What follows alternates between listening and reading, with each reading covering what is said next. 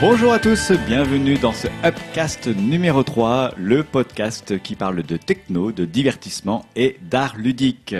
Pour ce podcast, je suis en compagnie, comme d'habitude, de nos, mes deux compagnons, à savoir Grégoire. Bonjour. Salut Grégoire. Salut. Ça va? Ça va bien et toi? Ouais, ouais, super. Et Julien. Salut à tous. Salut Julien, ça va bien? Bah ça va super. Bon, euh, Upcast 3, le dernier Upcast de l'année 2014, euh, qui du coup se termine en beauté si vous écoutez notre podcast. Euh, durant ce podcast, nous allons donc parler des news divertissement, euh, des news art ludique, euh, le jeu vidéo. On va parler, revenir rapidement sur ce qui s'est passé dans l'actu il y a un an. On va également pas faire quelques conseils et critiques en musique, euh, séries et autres. Euh, nous allons aborder les sorties ciné à venir dans les deux premières prochaines semaines, savoir ce qui a retenu notre attention. Mais nous allons tout d'abord commencer par les news techno. Grégoire, je te laisse la parole. Ouais, dans les news techno, il y a eu- il s'est passé encore beaucoup, beaucoup de choses entre ces deux semaines. À chaque fois, c'est peut-être le plus gros morceau. Quoique là, on aura un gros morceau sur le divertissement aussi, je crois, tout à l'heure. Mais bon, vrai. moi, dans les, dans les news techno, euh, comme d'habitude, il y en a beaucoup qui ont retenu mon attention. Et il y a notamment toute une série de news sur euh, la France, la, forme, la France et sa place dans le monde technologique. La France, monsieur. Ouais, la France, avec un grand F. Et là, pour le coup, on commence à. Il y a eu pas mal de news qui ont montré que la France affirmait un peu sa place dans le monde techno. Et euh, j'en veux pour preuve, alors plusieurs news qui ont, qui ont confirmé un peu ça. C'était déjà euh, le, une news comme quoi le- la France se classait enfin sur le podium mondial en termes d'open data. Donc maintenant, la France se situe au troisième rang mondial euh, en termes d'open data. Alors euh, avant, on était, euh, ça, on a fait un bond de 9 places en un an, puisque avant, on n'était pas très très au taquet sur l'open data en France. On a eu du mal à s'y mettre comme euh, à l'époque sur Internet en France, on était toujours dans les mauvais classements, etc. Bah maintenant, on a rattrapé notre retard et on se situe euh, même devant pas mal de pays que je vais citer après. Euh, il reste encore euh, quelques trucs qui font un peu défaut à la France pour être encore mieux classé, peut-être même sur le premier, euh, première marche du podium. C'est notamment les dépenses du gouvernement dont euh, pour l'instant les citoyens n'ont pas accès encore aux, aux data qui concernent les dépenses du gouvernement, au registre du commerce et la loi. Il n'y a pas d'open data là-dessus en France. En- je te vais te couper en creux, je comprends ce que c'est, mais est-ce que tu peux définir très rapidement ce que c'est les open data? L'open data, bah, c'est tout simplement rendre la- les, les data, donc les données euh, du gouvernement ou qui sont produites par les citoyens et accessibles au gouvernement, à disposition justement de ces citoyens, de pouvoir les télécharger librement sur Internet, les observer, en faire des statistiques s'ils veulent, etc. Souvent, il y a des gens qui sont un peu bons en statistiques, en infographie, qui après peuvent le réutiliser s'ils le veulent. Mhm. Donc voilà, avant, on était très mauvais. Là, on a fait un bond de 9 places en un an, en une seule année. Et on se retrouve maintenant au troisième rang mondial. Bien. Donc Bien, ouais, euh, ça notamment, il y a le portail, euh, une chose que pas mal d'autres pays nous envient, qui sont derrière nous, c'est le portail data.gouv.fr, qui justement va regrouper un peu toutes ces euh, infos sur les datas qui sont accessibles aux citoyens. Donc euh, énorme, euh, énorme progrès, énorme progrès notamment aussi sur les données de la Poste et sur les cartes de France de l'IGN qui avant, euh, bah, on pouvait pas les trouver en accès libre, on devait, euh, on devait faire soi-même avec bah, Google Maps ou des choses comme ça. Donc, euh, donc on a, on a bien progressé. Maintenant, on se classe même, par exemple, devant les États-Unis qui sont huitièmes, l'Allemagne qui est neuvième. On a aussi euh, la Finlande, l'Australie et la Nouvelle-Zélande qui sont derrière nous, donc des pays quand même relativement ouverts sur le sujet. Et ben, on les bat quand même. Devant nous, il y a donc deux pays, le Royaume-Uni en premier, première place au monde et le Danemark.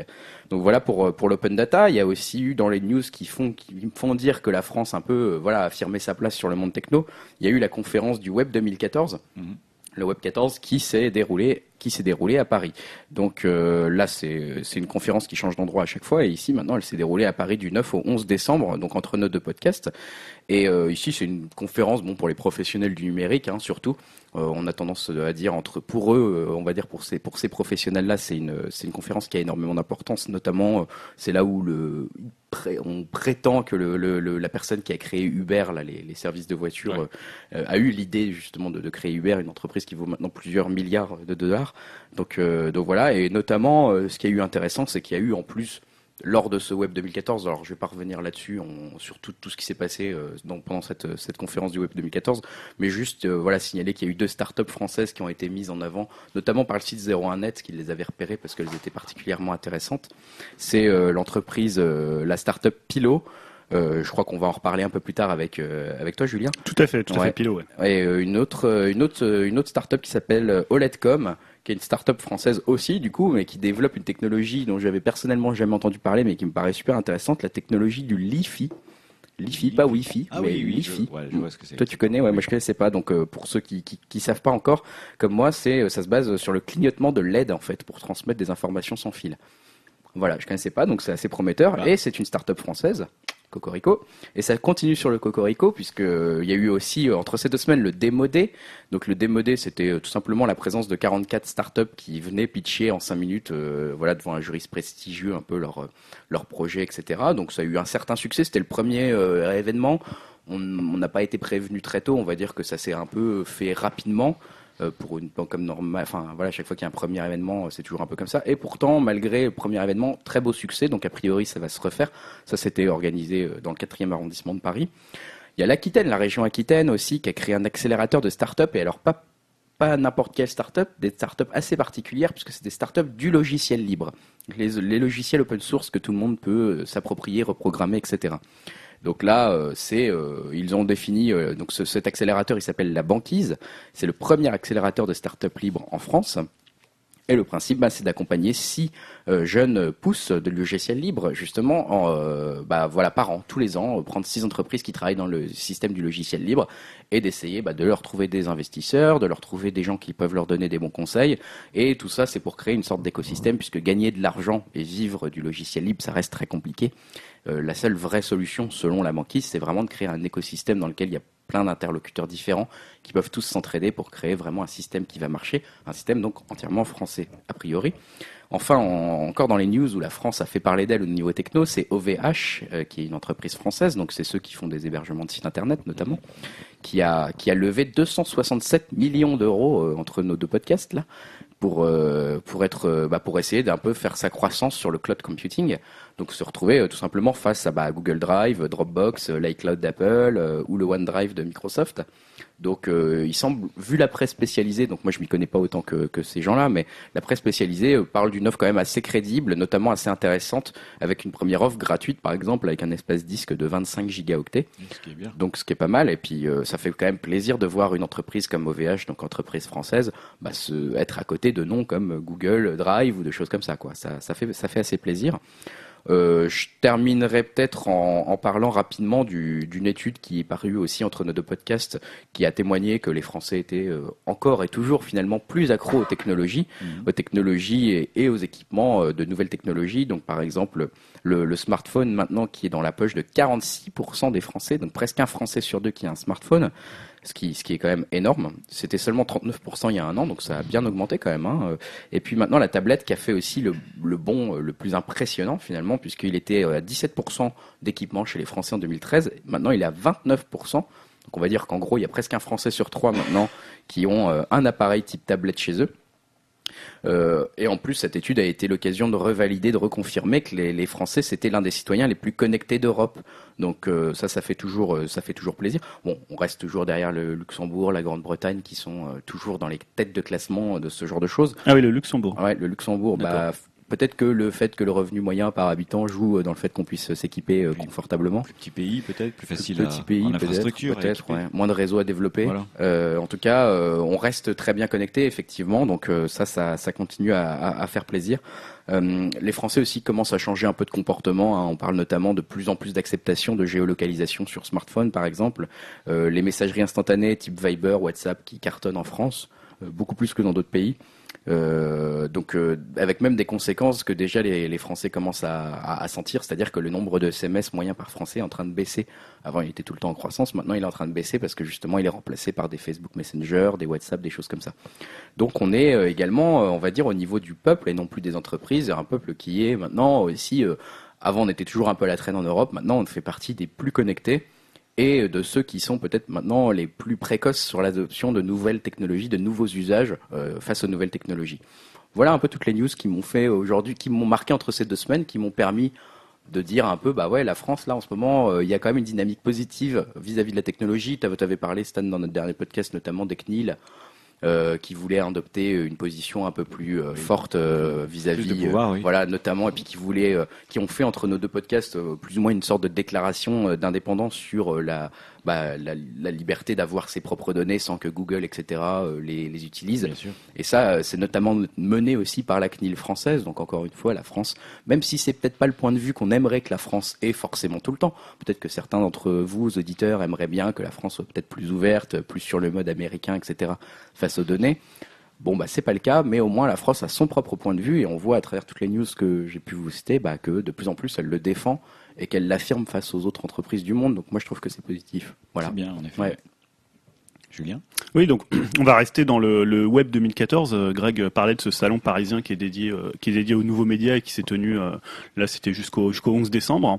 Et en fait, ce qui a retenu mon attention, c'est, euh, c'est bah, on va dire une invention, une création, euh, pour le coup qui date pas de, qui date pas de ce salon-là. Il l'avait déjà présenté apparemment il y a, il y a un an, il y a un an ou un an ou deux, peut-être un an.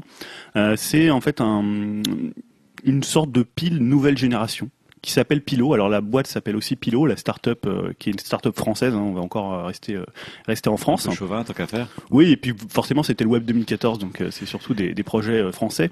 Et donc en fait c'est une start-up française qui a été créée par deux personnes, Nicolas Topper et Urbain Prieur. Donc Urbain Prieur, lui, c'est un ingénieur en robotique. Et en fait, leur idée, c'est né d'une randonnée de Nicolas Topper qui était en Colombie. Euh, et qui à un moment s'est retrouvé à court de batterie, euh, alors je sais pas si c'était avec son, son portable ou avec un autre appareil, et qui s'est dit bah faudrait en finir avec les piles. Euh, Il y en a marre des piles, il y en a marre des batteries. C'est vrai que la question de, des batteries, c'est euh, bah, c'est vrai que ça évolue pas tellement en termes de, de Non. capacité Non, de, c'est de toujours capacité. 24 heures, Ouais, ouais, en plus. Pour les les, soirs, des ouais. smartphones, bien évidemment. hein. Ouais, et c'est surtout un domaine où plus la technologie évolue, plus finalement les appareils sont, euh, consommateurs, ouais. sont L'énergie. consommateurs d'énergie et donc euh, moins les, les batteries suivent. Euh, donc en fait l'idée c'est quoi? C'est en fait alors je dis une pile mais en fait c'est pas vraiment une pile parce que ce qu'on définit comme une pile euh, c'est vraiment un c'est quand il y a un composant chimique. Euh, une pile c'est chimique alors que là c'est uniquement mécanique. Et pour en fait recharger la pile il suffit de la secouer. Bon, ça paraît un peu ridicule comme ça. euh, Ça Dit comme ça, on est là, on est- manivelle, euh, ouais, Mais c'est surtout qu'on pense aux, aux petits objets si nature et découverte qu'on peut trouver où on se coupe pendant 10 minutes et ça marche 5 secondes, quoi. complètement. En fait, c'est le principe, euh, c'est le principe de la dynamo. Voilà. Et le ça. fait de secouer la pile fait que l'aimant se déplace autour de la bobine et transforme en fait le mouvement en énergie. Donc c'est aussi ce qu'on appelle la loi de, de Lenz, Lenz Faraday. Alors, euh, je suis pas très, comme tellement calé de- en Comme les cages de Faraday, là, ça me dit quelque chose, on avait déjà Oui, vu. euh, au Palais de la Découverte. Ouais, voilà. voilà et ça fait aussi penser forcément à Lost hein, puisque Max Faraday qui était un personnage de Lost et beaucoup de personnages de Lost euh, sont Merci de rapprocher ça de Voilà. choses essentielles, Julien. non mais c'est vrai il y a beaucoup de personnages de Lost qui sont inspirés Oui, oui, enfin leurs sûr. noms qui sont inspirés de soit de scientifiques soit de Des philosophes économistes. ou d'économistes tout à fait. Donc voilà, moi ça m'a fait surtout penser à ça, mais c'est voilà, c'est ce principe-là qu'il faut retenir. Donc euh, l'avantage en fait de Pilo, c'est d'abord d'un premier temps, c'est de faire économiser de l'argent aux consommateurs, Mhm. puisque forcément si on avait une pile qui pouvait qui était qui a une durée de vie illimitée, on en rachète, on en rachèterait plus.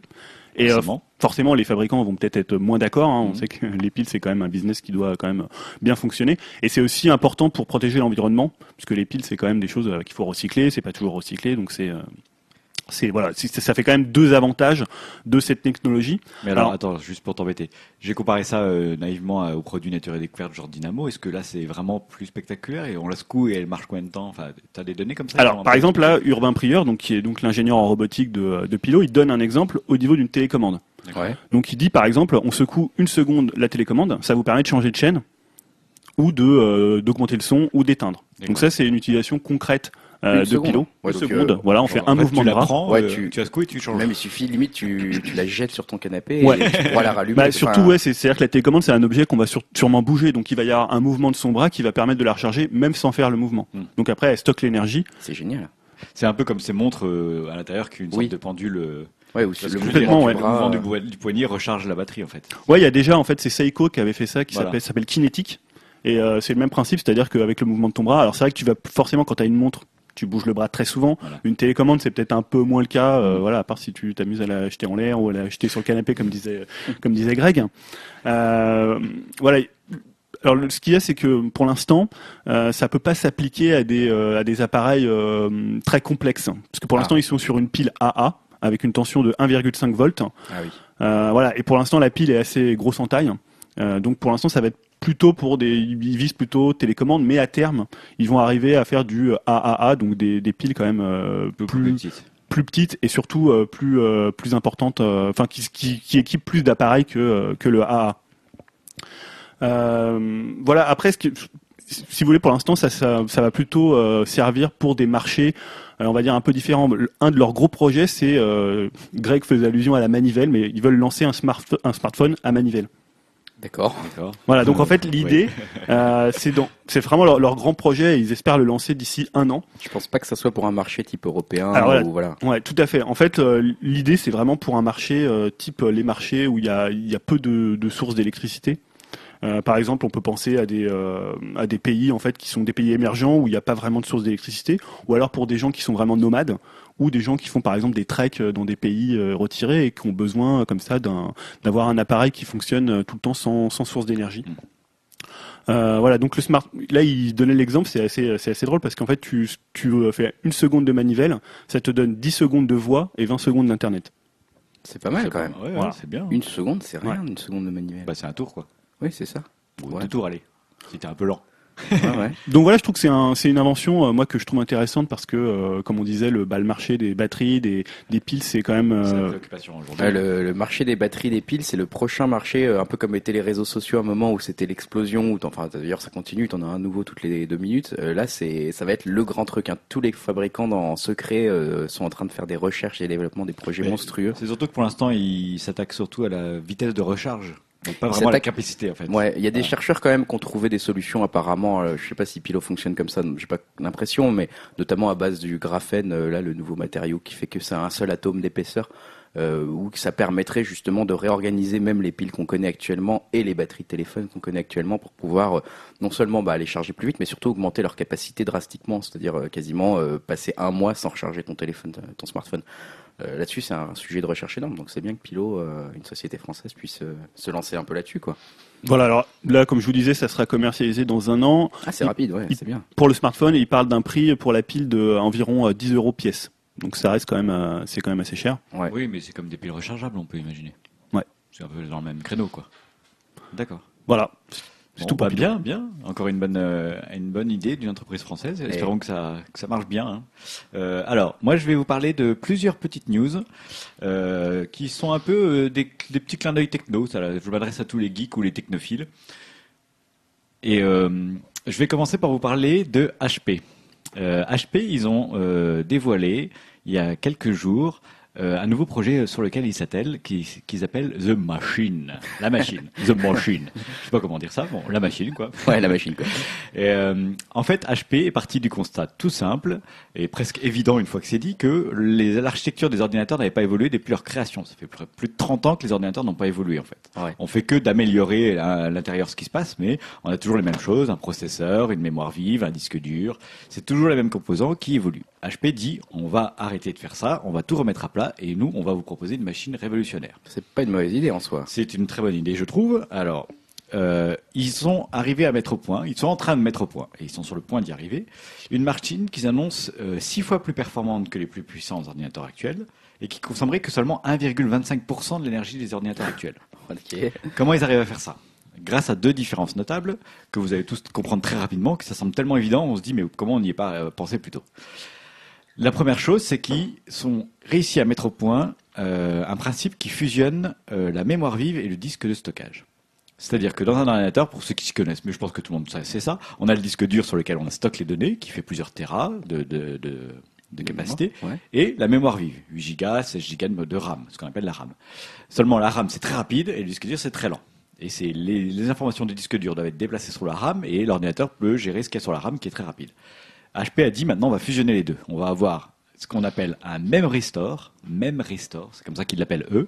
C'est à savoir que c'est un disque de mémoire vive. Ouais. Donc ça serait un disque qui ferait 1 Tera, on va dire, Ouais. et qui serait aussi rapide que de la mémoire vive.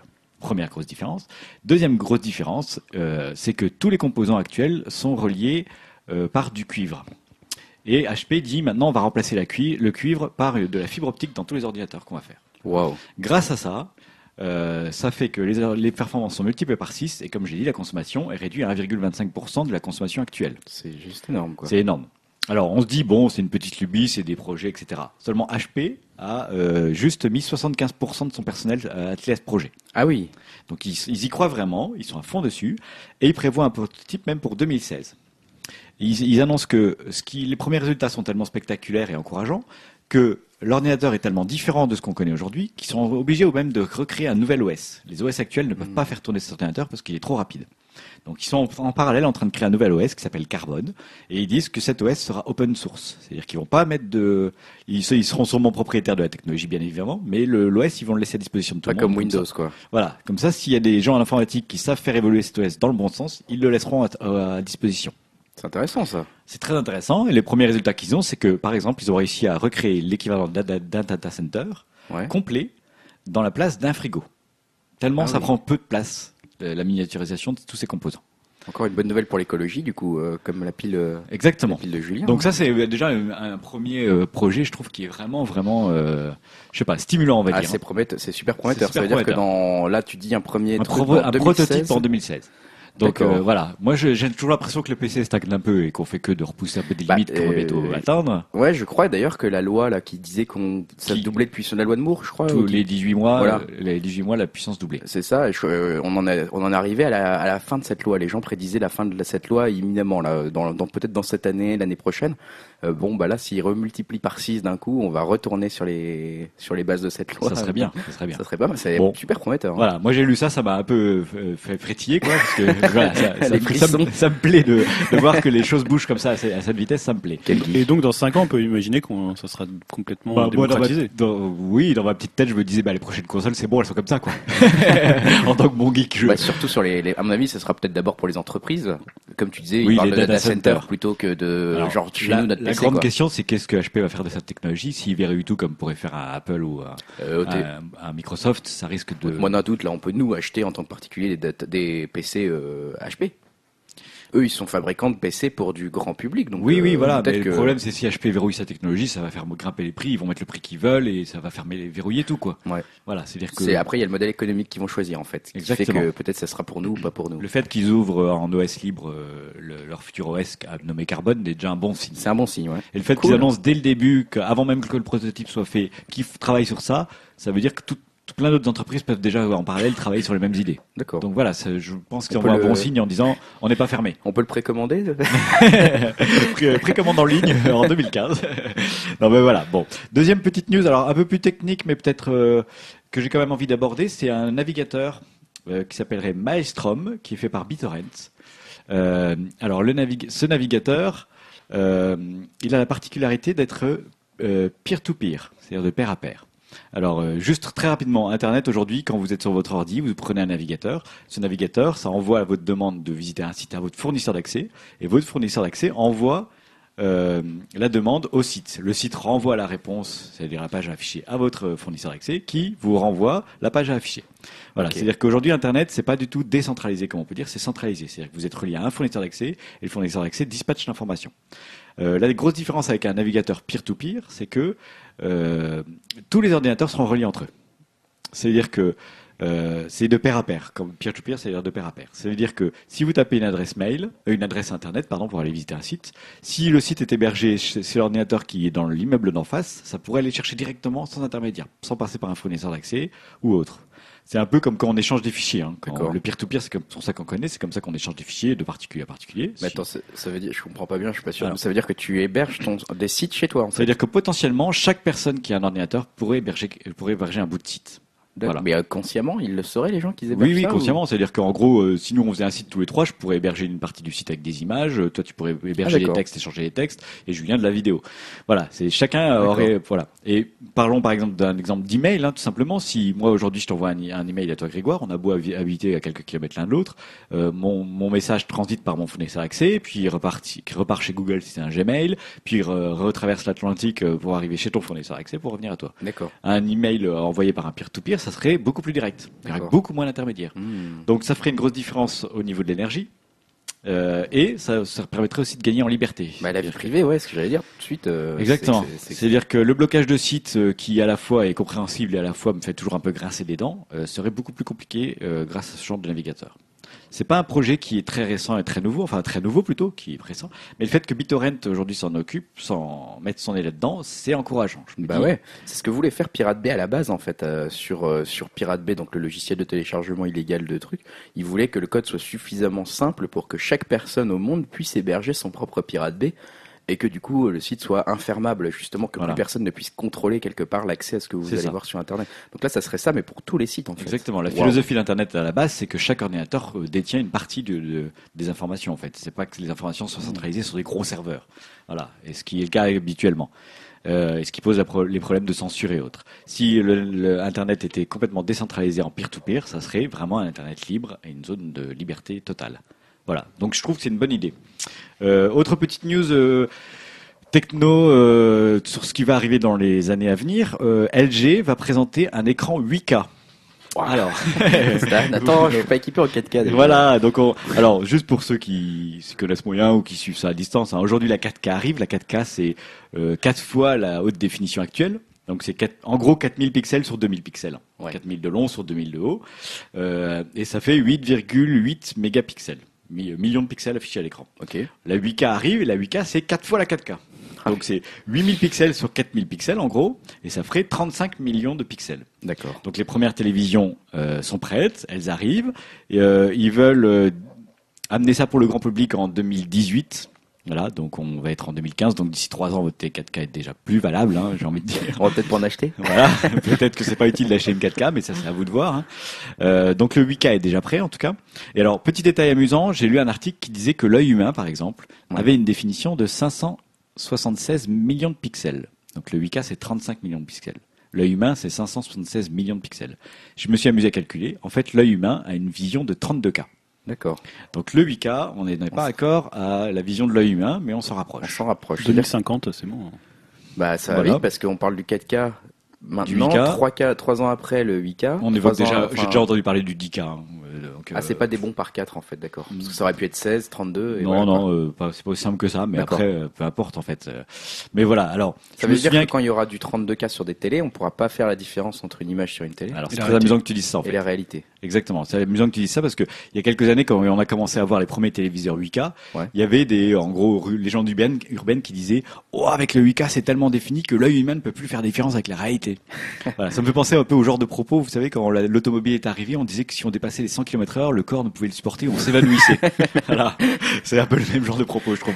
Donc, à 8K, euh, On verra encore. on verra la différence. Mais en fait, il faut se dire que 8K, si tu colles ton nez dessus, oui, tu verras la différence. Si tu mets une télé 8K derrière une fenêtre, une petite fenêtre, et que tu mets une image euh, euh, de la d'une euh, De pardon, la ville, quoi. d'une ville, voilà, ton œil, euh, ton cerveau pourra pas faire la différence parce que tu seras suffisamment éloigné, etc. Et ça, voilà, ça englobera une partie de la définition de ton œil et tu auras l'impression de réalité. C'est intéressant aussi pour les. Alors, je sais pas si sur pour des petits écrans c'est possible de faire du 8K, mais justement pour tout ce qui est euh, masque de réalité virtuelle, etc., où il y a souvent l'effet de gris parce que l'œil est Mm. justement très près euh, de, de- des pixels.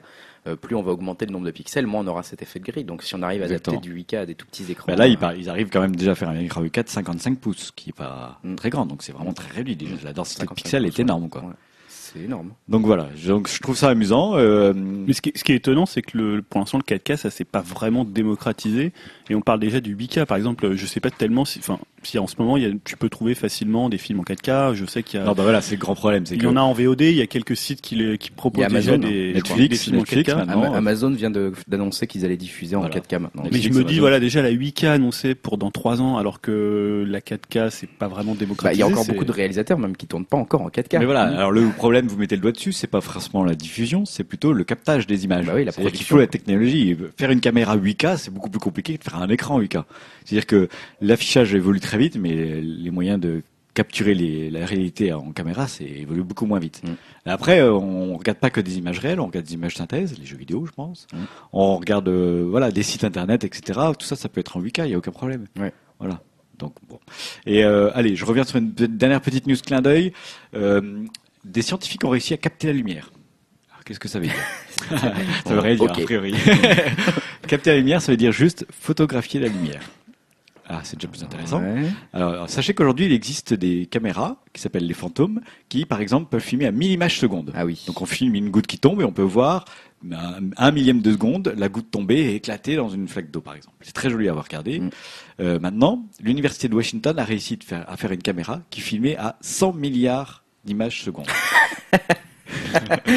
C'est tout Ils n'étaient pas en forme ce jour-là. 100 milliards d'images secondes, Et ok. Qu'est-ce qu'ils arrivent à faire? Ils arrivent à filmer un rayon de lumière rebondir sur un miroir. Ah oui, donc on le voit. Image par image, on voit la particule de lumière rebondir sur le miroir et repartir. Donc là, c'est plus des applications scientifiques. euh, Exactement. C'est juste bon à voir en fait. euh, vous pourrez taper sur internet, hein, euh, capter la lumière ou Université de Washington et vous, vous trouverez très vite la vidéo. C'est pas très impressionnant à voir. hein. On voit juste une petite boule de lumière, enfin une petite. euh, On ouais, comme- voit un point de. Enfin, moi, je suis un peu curieux quand même là. On voit quoi Une petite boule Non, jaune non, c'est pas aussi frais- précis que ça. C'est tu vois comme une sorte de traînée, comme s'il y avait une flamme d'allumette, tu vois un peu, qu'on Ah. filmait en train de bouger. Ah oui. Donc tu vois une sorte de flamme d'allumette qui rebondit sur un miroir, voilà, sur une surface. sur une surface. C'est vu de vidéo, dessus. euh, nécessitait 50 millions de dollars. Donc non, mais a, a priori pour nous c'est pas le plus intéressant que ça. Ce qui est intéressant c'est qu'on arrive à filmer des choses que l'œil humain ne peut pas voir, et c'est surtout qu'en application scientifique, après ça sera très intéressant de pouvoir filmer la réaction de la lumière plutôt que de l'imaginer en, en modèle mathématique ce que la lumière pourrait faire. Là on Mm. peut le voir physiquement. J'imagine qu'effectivement, euh, lancer sur un télescope type Hubble euh, ou Hubble 2 ou je sais pas quoi dans l'espace pour pouvoir filmer avec plus de précision euh, la qualité de la lumière et donc la distance des étoiles, leur Exactement. chaleur, etc. Ça va peut-être pouvoir euh, avoir des applications voilà, c'est exactement ça. Incroyable. Voilà, plein de petites news, Eh ben, clin d'œil. hein. Ça fait Euh, plaisir de rêver un peu au futur de la techno. Quoi. Voilà, c'est le genre de truc qu'on aime bien. Pour Super. le rêve. Est-ce que, bah, Grégoire, puisque tu as la parole, est-ce que tu as des petites news à évoquer J'ai encore des news un peu plus courtes que celles que j'avais faites sur la, sur la France, effectivement. Euh, je voulais vous parler notamment de la recherche sur Internet, spécifiquement pour les enfants, qui a un peu fait parler d'elle euh, entre nos deux podcasts, avec notamment Google qui prépare une version spécifiquement pour enfants de son moteur de recherche et de ses services. Euh, donc euh, avec euh, YouTube, Google Chrome, etc., qui, filtre, qui filtrerait les contenus inadaptés aux enfants. Donc voilà, en gros, ça serait le, principe de Google, ça serait de donner aux parents les bons outils pour contrôler l'utilisation de, des outils de Google que les enfants, euh, voilà, que les enfants font des outils de Google. Euh, a priori, euh, Google euh, ne chercherait pas à étendre son marché entre guillemets au sens mercantile du terme aux enfants. hein. Euh, en- ils ont fait, on va dire, ils ont mis euh, comme preuve de bonne foi euh, la- à contribution les enfants même du groupe en fait des, des, des- salariés de chez Google Mhm. pour qu'ils testent ce prototype. Mais j'ai quand même envie de faire un petit mais là-dessus. Euh, Il y a quand même, on peut s'interroger quand même sur la démarche mercantile de Google parce qu'il y a quand même la question de fidéliser le public le plus jeune possible à ces outils pour pouvoir après Logique. les capter. Euh, Il y a peut-être l'utilisation de données collectées euh, sur la façon de surfer, peut-être pas sur chaque personne, etc., etc., comme nous pour nous cibler de la pub, mais sur la façon dont les enfants vont peut-être faire des recherches, etc., pour pouvoir après les utiliser autrement ou peut-être les revendre ces données. Euh, ces doutes se sont encore renforcés pour moi parce que cette même semaine, pendant la semaine, ils ont annoncé qu'ils voulaient peut-être ajouter un bouton acheter sur le navigateur à destination des adultes. Donc directement à côté des liens, vous pourriez cliquer sur acheter. Un peu comme sur Amazon, vous, vous cliquez et c'est vous est livré directement. Vous n'avez pas besoin de revalider, c'est lié à votre carte de crédit. Donc bon, ils annoncent les deux choses dans la même semaine, ça m'a laissé un peu dubitatif. Bon, après, il faut quand même préciser que la, la Federal Trade Commission aux États-Unis, la FTC, c'est très très, euh, ils contrôlent énormément tout ce qui est enfant et euh, du coup notamment surtout moins de 13 ans. C'est pour ça que par exemple sur Facebook, on n'a pas le droit d'avoir moins de 13 ans quand on se connecte, euh, quand on crée un compte normalement, parce que c'est contrôlé par la FTC. Donc euh, normalement, Google devra quand même montrer pas de blanche, mais je reste euh, un peu dubitatif là-dessus. Surtout qu'en face, nous en France, on a un, un moteur qui s'appelle euh, Quant. Et euh, ils veulent faire une, aussi une version qui va s'appeler Quant Junior. Euh, donc eux, euh, ça serait pareil, pas de publicité, pas de, pro- pas de publicité pour des produits marchands et une liste de noirs de sites déjà bloqués, on va dire, par le navigateur. Là, pour le coup, j'ai peut-être plus confiance, notamment dans le sens où ça bénéficie du soutien du ministère de l'Éducation nationale et que Najat Vallaud-Belkacem a dit que Quant Junior allait être testé dans les écoles, dans certaines écoles françaises, hein, publiques, à partir de janvier 2015. Donc là, ça a l'air d'être une démarche peut-être beaucoup moins mercantile et beaucoup plus crédible. Oui, d'accord, très bien. Julien, tu voulais nous parler aussi d'une nouvelle fonctionnalité YouTube? Oui, tout à fait. Alors, c'est, c'est peut-être moins, euh, moins important, mais alors, moi je suis un, un gros fan des GIFs, hein, donc les GIFs animés. hein, quand, euh, ça m'étonne pas. quand on est sur les, euh, les forums, voilà, les, les internets du monde entier, c'est souvent une réponse euh, un peu caustique, un peu, euh, un peu drôlatique Mm. à opposer, euh, voilà, à quelqu'un avec qui, avec qui on discute. Et euh, en fait, par- par- pour le coup. On peut en récupérer facilement des, des gifs animés. Il y a plein de sites qui les, Oui, qui les recensent. très réussis. Il y en a des très très drôles. Euh, mais par contre, c'est difficile d'en créer. Enfin, personnellement, je ne sais pas comment on fait. Alors, Oui, faut mettre un peu les mains dans le cambouis. voilà, mais faut mettre un. Je pense que c'est. Enfin, C'est pas compliqué, mais il faut se poser la question. Ouais. Et en fait, euh, il y a maintenant une fonctionnalité YouTube qui permet en fait de créer son propre GIF animé et même de mettre un texte dessus. Alors pour l'instant, c'est euh, juste disponible sur une chaîne qui s'appelle ID Channel. Donc je suis allé voir en fait et c'est hyper simple. Vous avez euh, un petit bouton qui s'appelle partager et dedans il y a un autre petit bouton qui s'appelle GIF. Et en fait là vous choisissez une portion de la vidéo, euh, de seconde à seconde.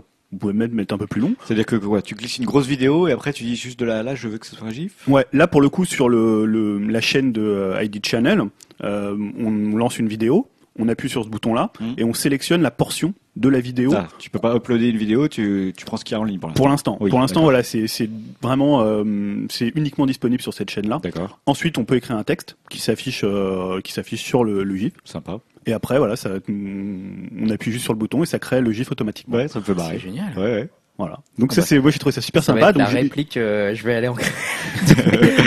Après, c'est t'es blague. D'accord. Ouh là là, j'ai un peu peur l'usine Ça à blague. l'usine à blague, les gars. Mais c'est bien, les gifs, c'est des petits clins d'œil marrants, Voilà. hein, finalement. Donc franchement, j'espère que ça va se démocratiser sur toutes les vidéos YouTube et qu'on va pouvoir euh, créer euh, des gifs. C'est euh, peut-être une réponse de YouTube aussi. Ça me fait, enfin, euh, incidemment derrière, dans mon esprit, je pense quand même à, YouTube versus Facebook quelque part, parce que Facebook, je sais pas si vous avez déjà essayé de poster un GIF, mais ça marche pas.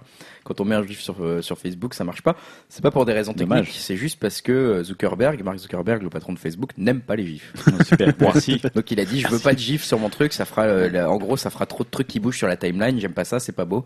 On met pas de GIF sur Facebook. Oh là là. Peut-être que ça va l'inciter à revenir sur sa décision, parce que moi, je rêve d'avoir des GIFs sur Facebook. Ceci dit, quand t'es sur un, un smartphone et t'as un mec qui te balance euh, 10 gifs sur une même page, tu le maudis quoi. C'est vrai, ça met du temps à charger les GIFs, ça, ça Mais YouTube, ils sont intéressants. J'ai vu aussi, je sais pas si vous avez vu, qui testaient euh, des, des nouvelles fonctionnalités, notamment le hors-ligne. Je sais pas si vous en avez entendu parler. Non, non. En fait, dans trois pays, alors euh, qui nous concernent pas trop, hein, l'Inde, l'Indonésie et le Pakistan. Bon, un peu éloigné d'une autre malheureusement. Oh, Euh, ils testent le hors-ligne. Complètement, qu'est-ce que c'est? Bah, en fait, vous, voyez une vidéo qui vous plaît, le dernier Norman ou Cyprien, ça vous fait marrer.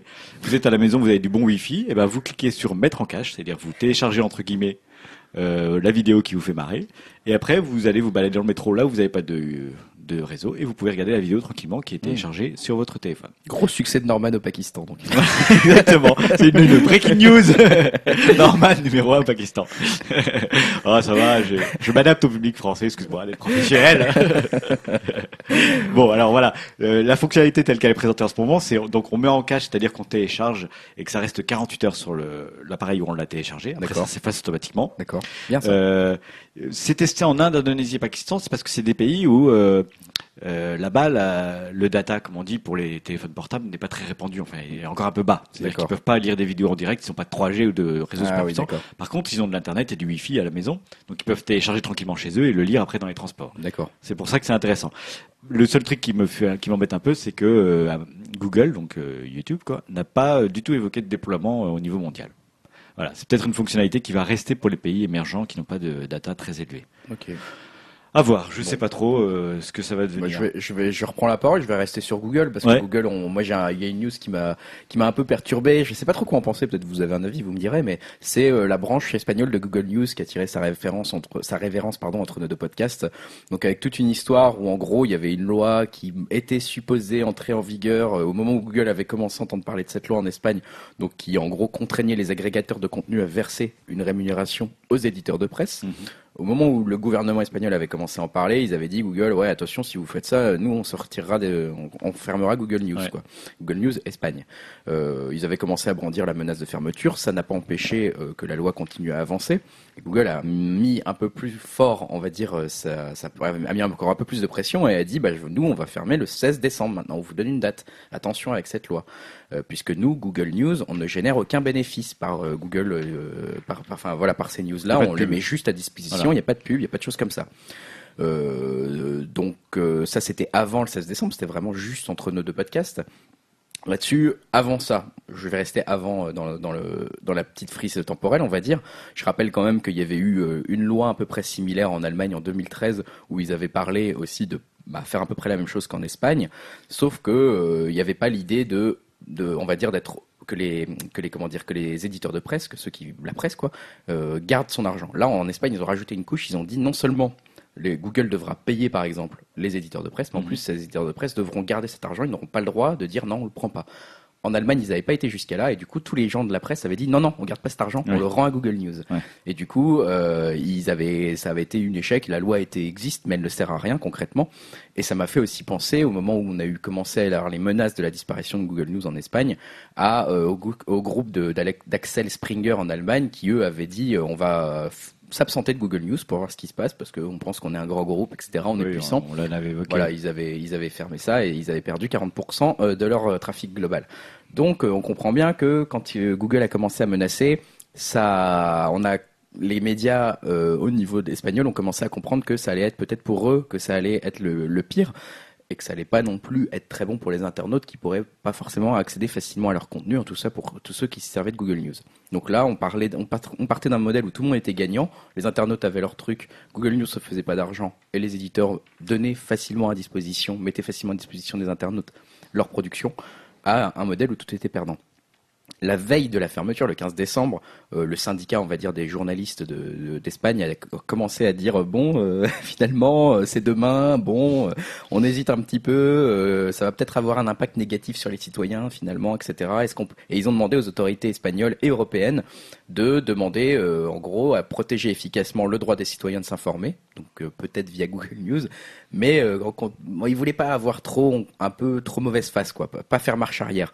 Mais néanmoins, ça n'a pas empêché Google News de effectivement fermer en Espagne le 16 décembre.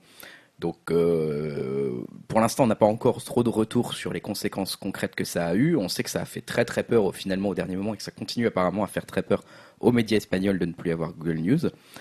Ça empêchera certainement pas de faire baisser, faire taire les voix critiques face à Google en Europe sur son abus de position dominante, parce que là, en gros, euh, tout le monde est en train de se dire, bon bah Google, News Espagne ferme et tous les sites perdent 40% de- de- d'audience, quoi. Donc, euh, donc ça m'a un peu inquiété. En France, on n'est pas trop concerné par ça, puisqu'il y a eu une sorte d'accord euh, plus ou moins secret en 2013 entre euh, François Hollande et Eric Schmidt, le président de Google.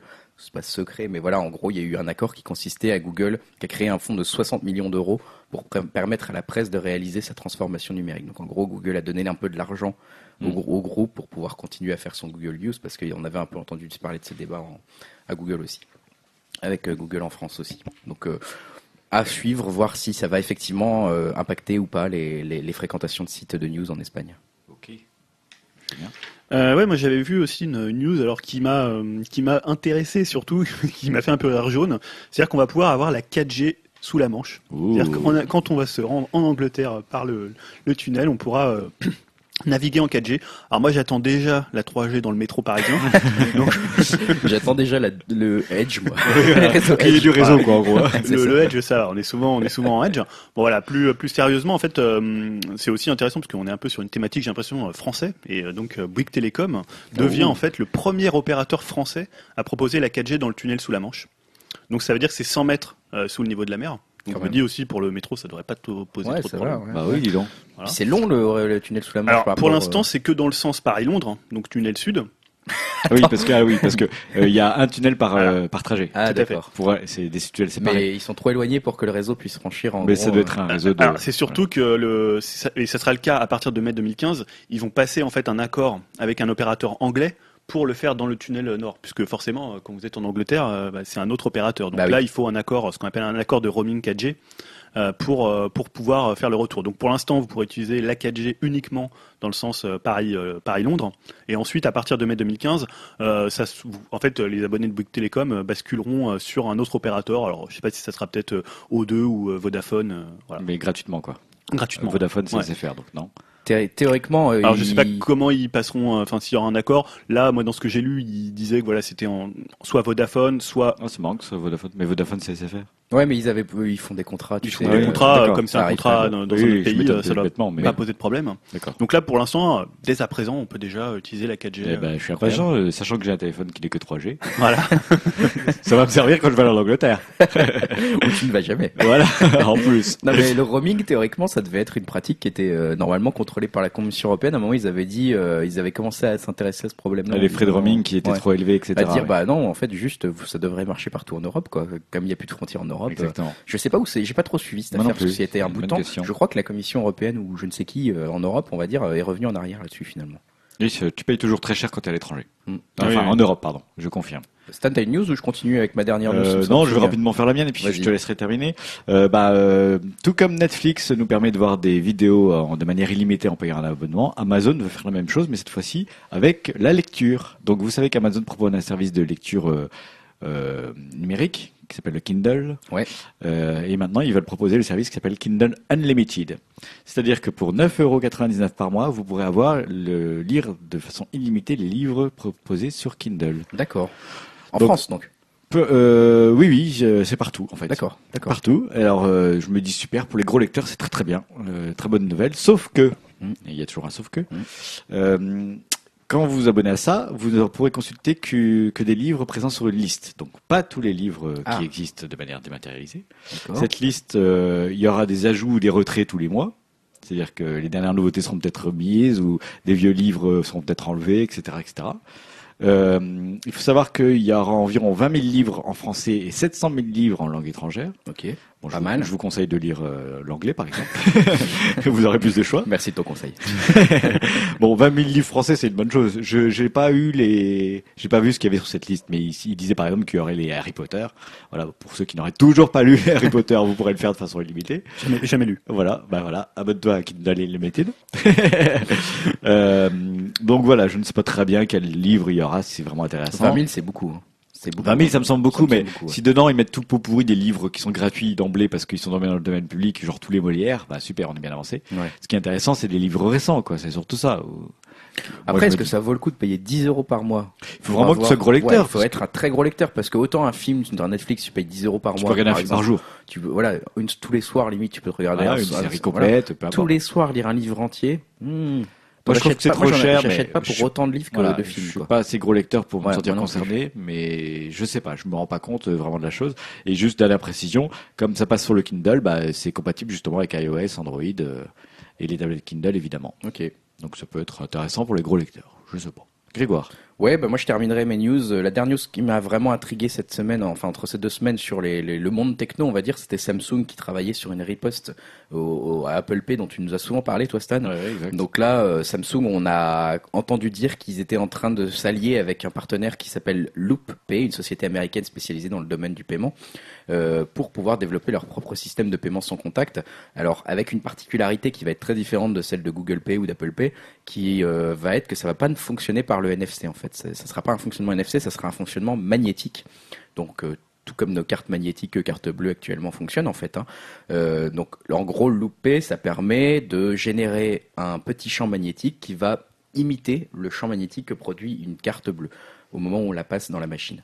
Donc, euh, ce qui est bien pour Samsung, si ce partenariat mène à terme et qu'il, euh, voilà, que ça se concrétise, c'est que du coup, tous les gens qui sont déjà équipés d'un truc pour faire paiement, un paiement par carte bleue vont pouvoir accepter de faire un paiement sans contact avec ce système-là. Mhm. Il n'y aura pas besoin de racheter un capteur NFC. Comme, euh, bah donc, du coup, ça veut dire que toutes les boutiques potentiellement sont déjà équipées, alors que celles qui veulent proposer du paiement pour Apple Pay doivent acheter un truc NFC. Alors que là, ils n'auront pas besoin de le racheter. Donc, euh, ils ont déjà une zone couverte qui paraît énorme. Pour l'instant, euh, loupé, si vous allez voir un petit peu sur Internet, c'est un peu étrange dans le sens où il faut se balader quand même avec un petit gadget, celui qui génère le champ magnétique, bien, qui est à peu près de la taille d'un Zippo, Mhm. euh, qui fait justement et qu'on donne.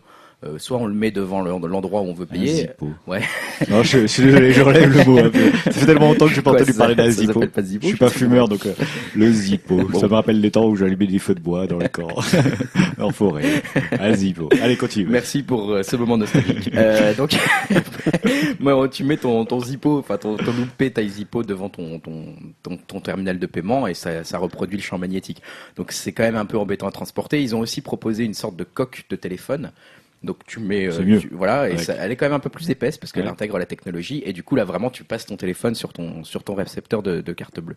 Donc là on peut penser qu'a priori si les discussions vont jusqu'à leur thème avec Loupé pour Samsung, euh, ils vont certainement intégrer ça. Alors, euh, alors, euh, alors comment dire, alors S6, dont il va être le prochain euh, porte-drapeau de la marque. Mm. Euh, après le S5 qui s'est pas très bien vendu, on en avait un petit peu parlé. Ouais. Euh, le S6 dont on commence à avoir un peu plus des nouvelles chaque jour sur le web euh, avec des, des choses pas très officielles, on va dire, sur sa configuration. Euh, voilà, ça va être Android 5, euh, un truc de 5,5 pouces. 64 bits 8 cœurs euh, en termes de, de, de bus, 3 gigas de mémoire vive. Enfin, ils annoncent des gros chiffres. hein, là, ça va, ça va dévoiter. Et donc peut-être cette, euh, ce système de paiement avec Loupé qui sera magnétique et donc on pourrait même peut-être potentiellement déjà utiliser en France dans la plupart des Je endroits. reste dubitatif. Est-ce que j'ai le droit? Tu as tout à fait le droit. Surtout que moi, je- moi, ce qui me laisse dubitatif, c'est pas tellement le fait qu'il le fasse, c'est le fait qu'il le fasse tard, je trouve, perso. Parce que Apple Pay, déjà, on en a parlé là, lors du dernier podcast, très bien installé aux États-Unis. Mais surtout que la NFC euh, aujourd'hui c'est rentré dans les mœurs. Tout le monde commence à connaître que c'est la NFC. Ça commence à se répandre, effectivement. Là, c'est pas tellement pour l'avantage du consommateur. C'est-à-dire que oui, les consommateurs, ils sont limite prêts, ils ont leur passe Navico depuis longtemps Mm. en France, etc. La NFC, ça fait pas, ça fait plus peur entre guillemets aux gens. Là, c'est vraiment du côté euh, des buralistes, des, qui n'auraient pas besoin de racheter une machine et du coup de se dire, bah entre le accepter le paiement Apple Pay ou accepter le Samsung Pay, bah, je vais accepter Samsung Pay parce que j'ai déjà un truc pour pour Mm. payer par carte. Donc euh, à voir, on en saura certainement plus quand le S6 sortira, euh, euh, sera annoncé peut-être au CES en janvier ou, ou MWC en février-mars. Donc à, à suivre. Ok. Voilà. Je propose qu'on passe tout de suite aux news divertissement.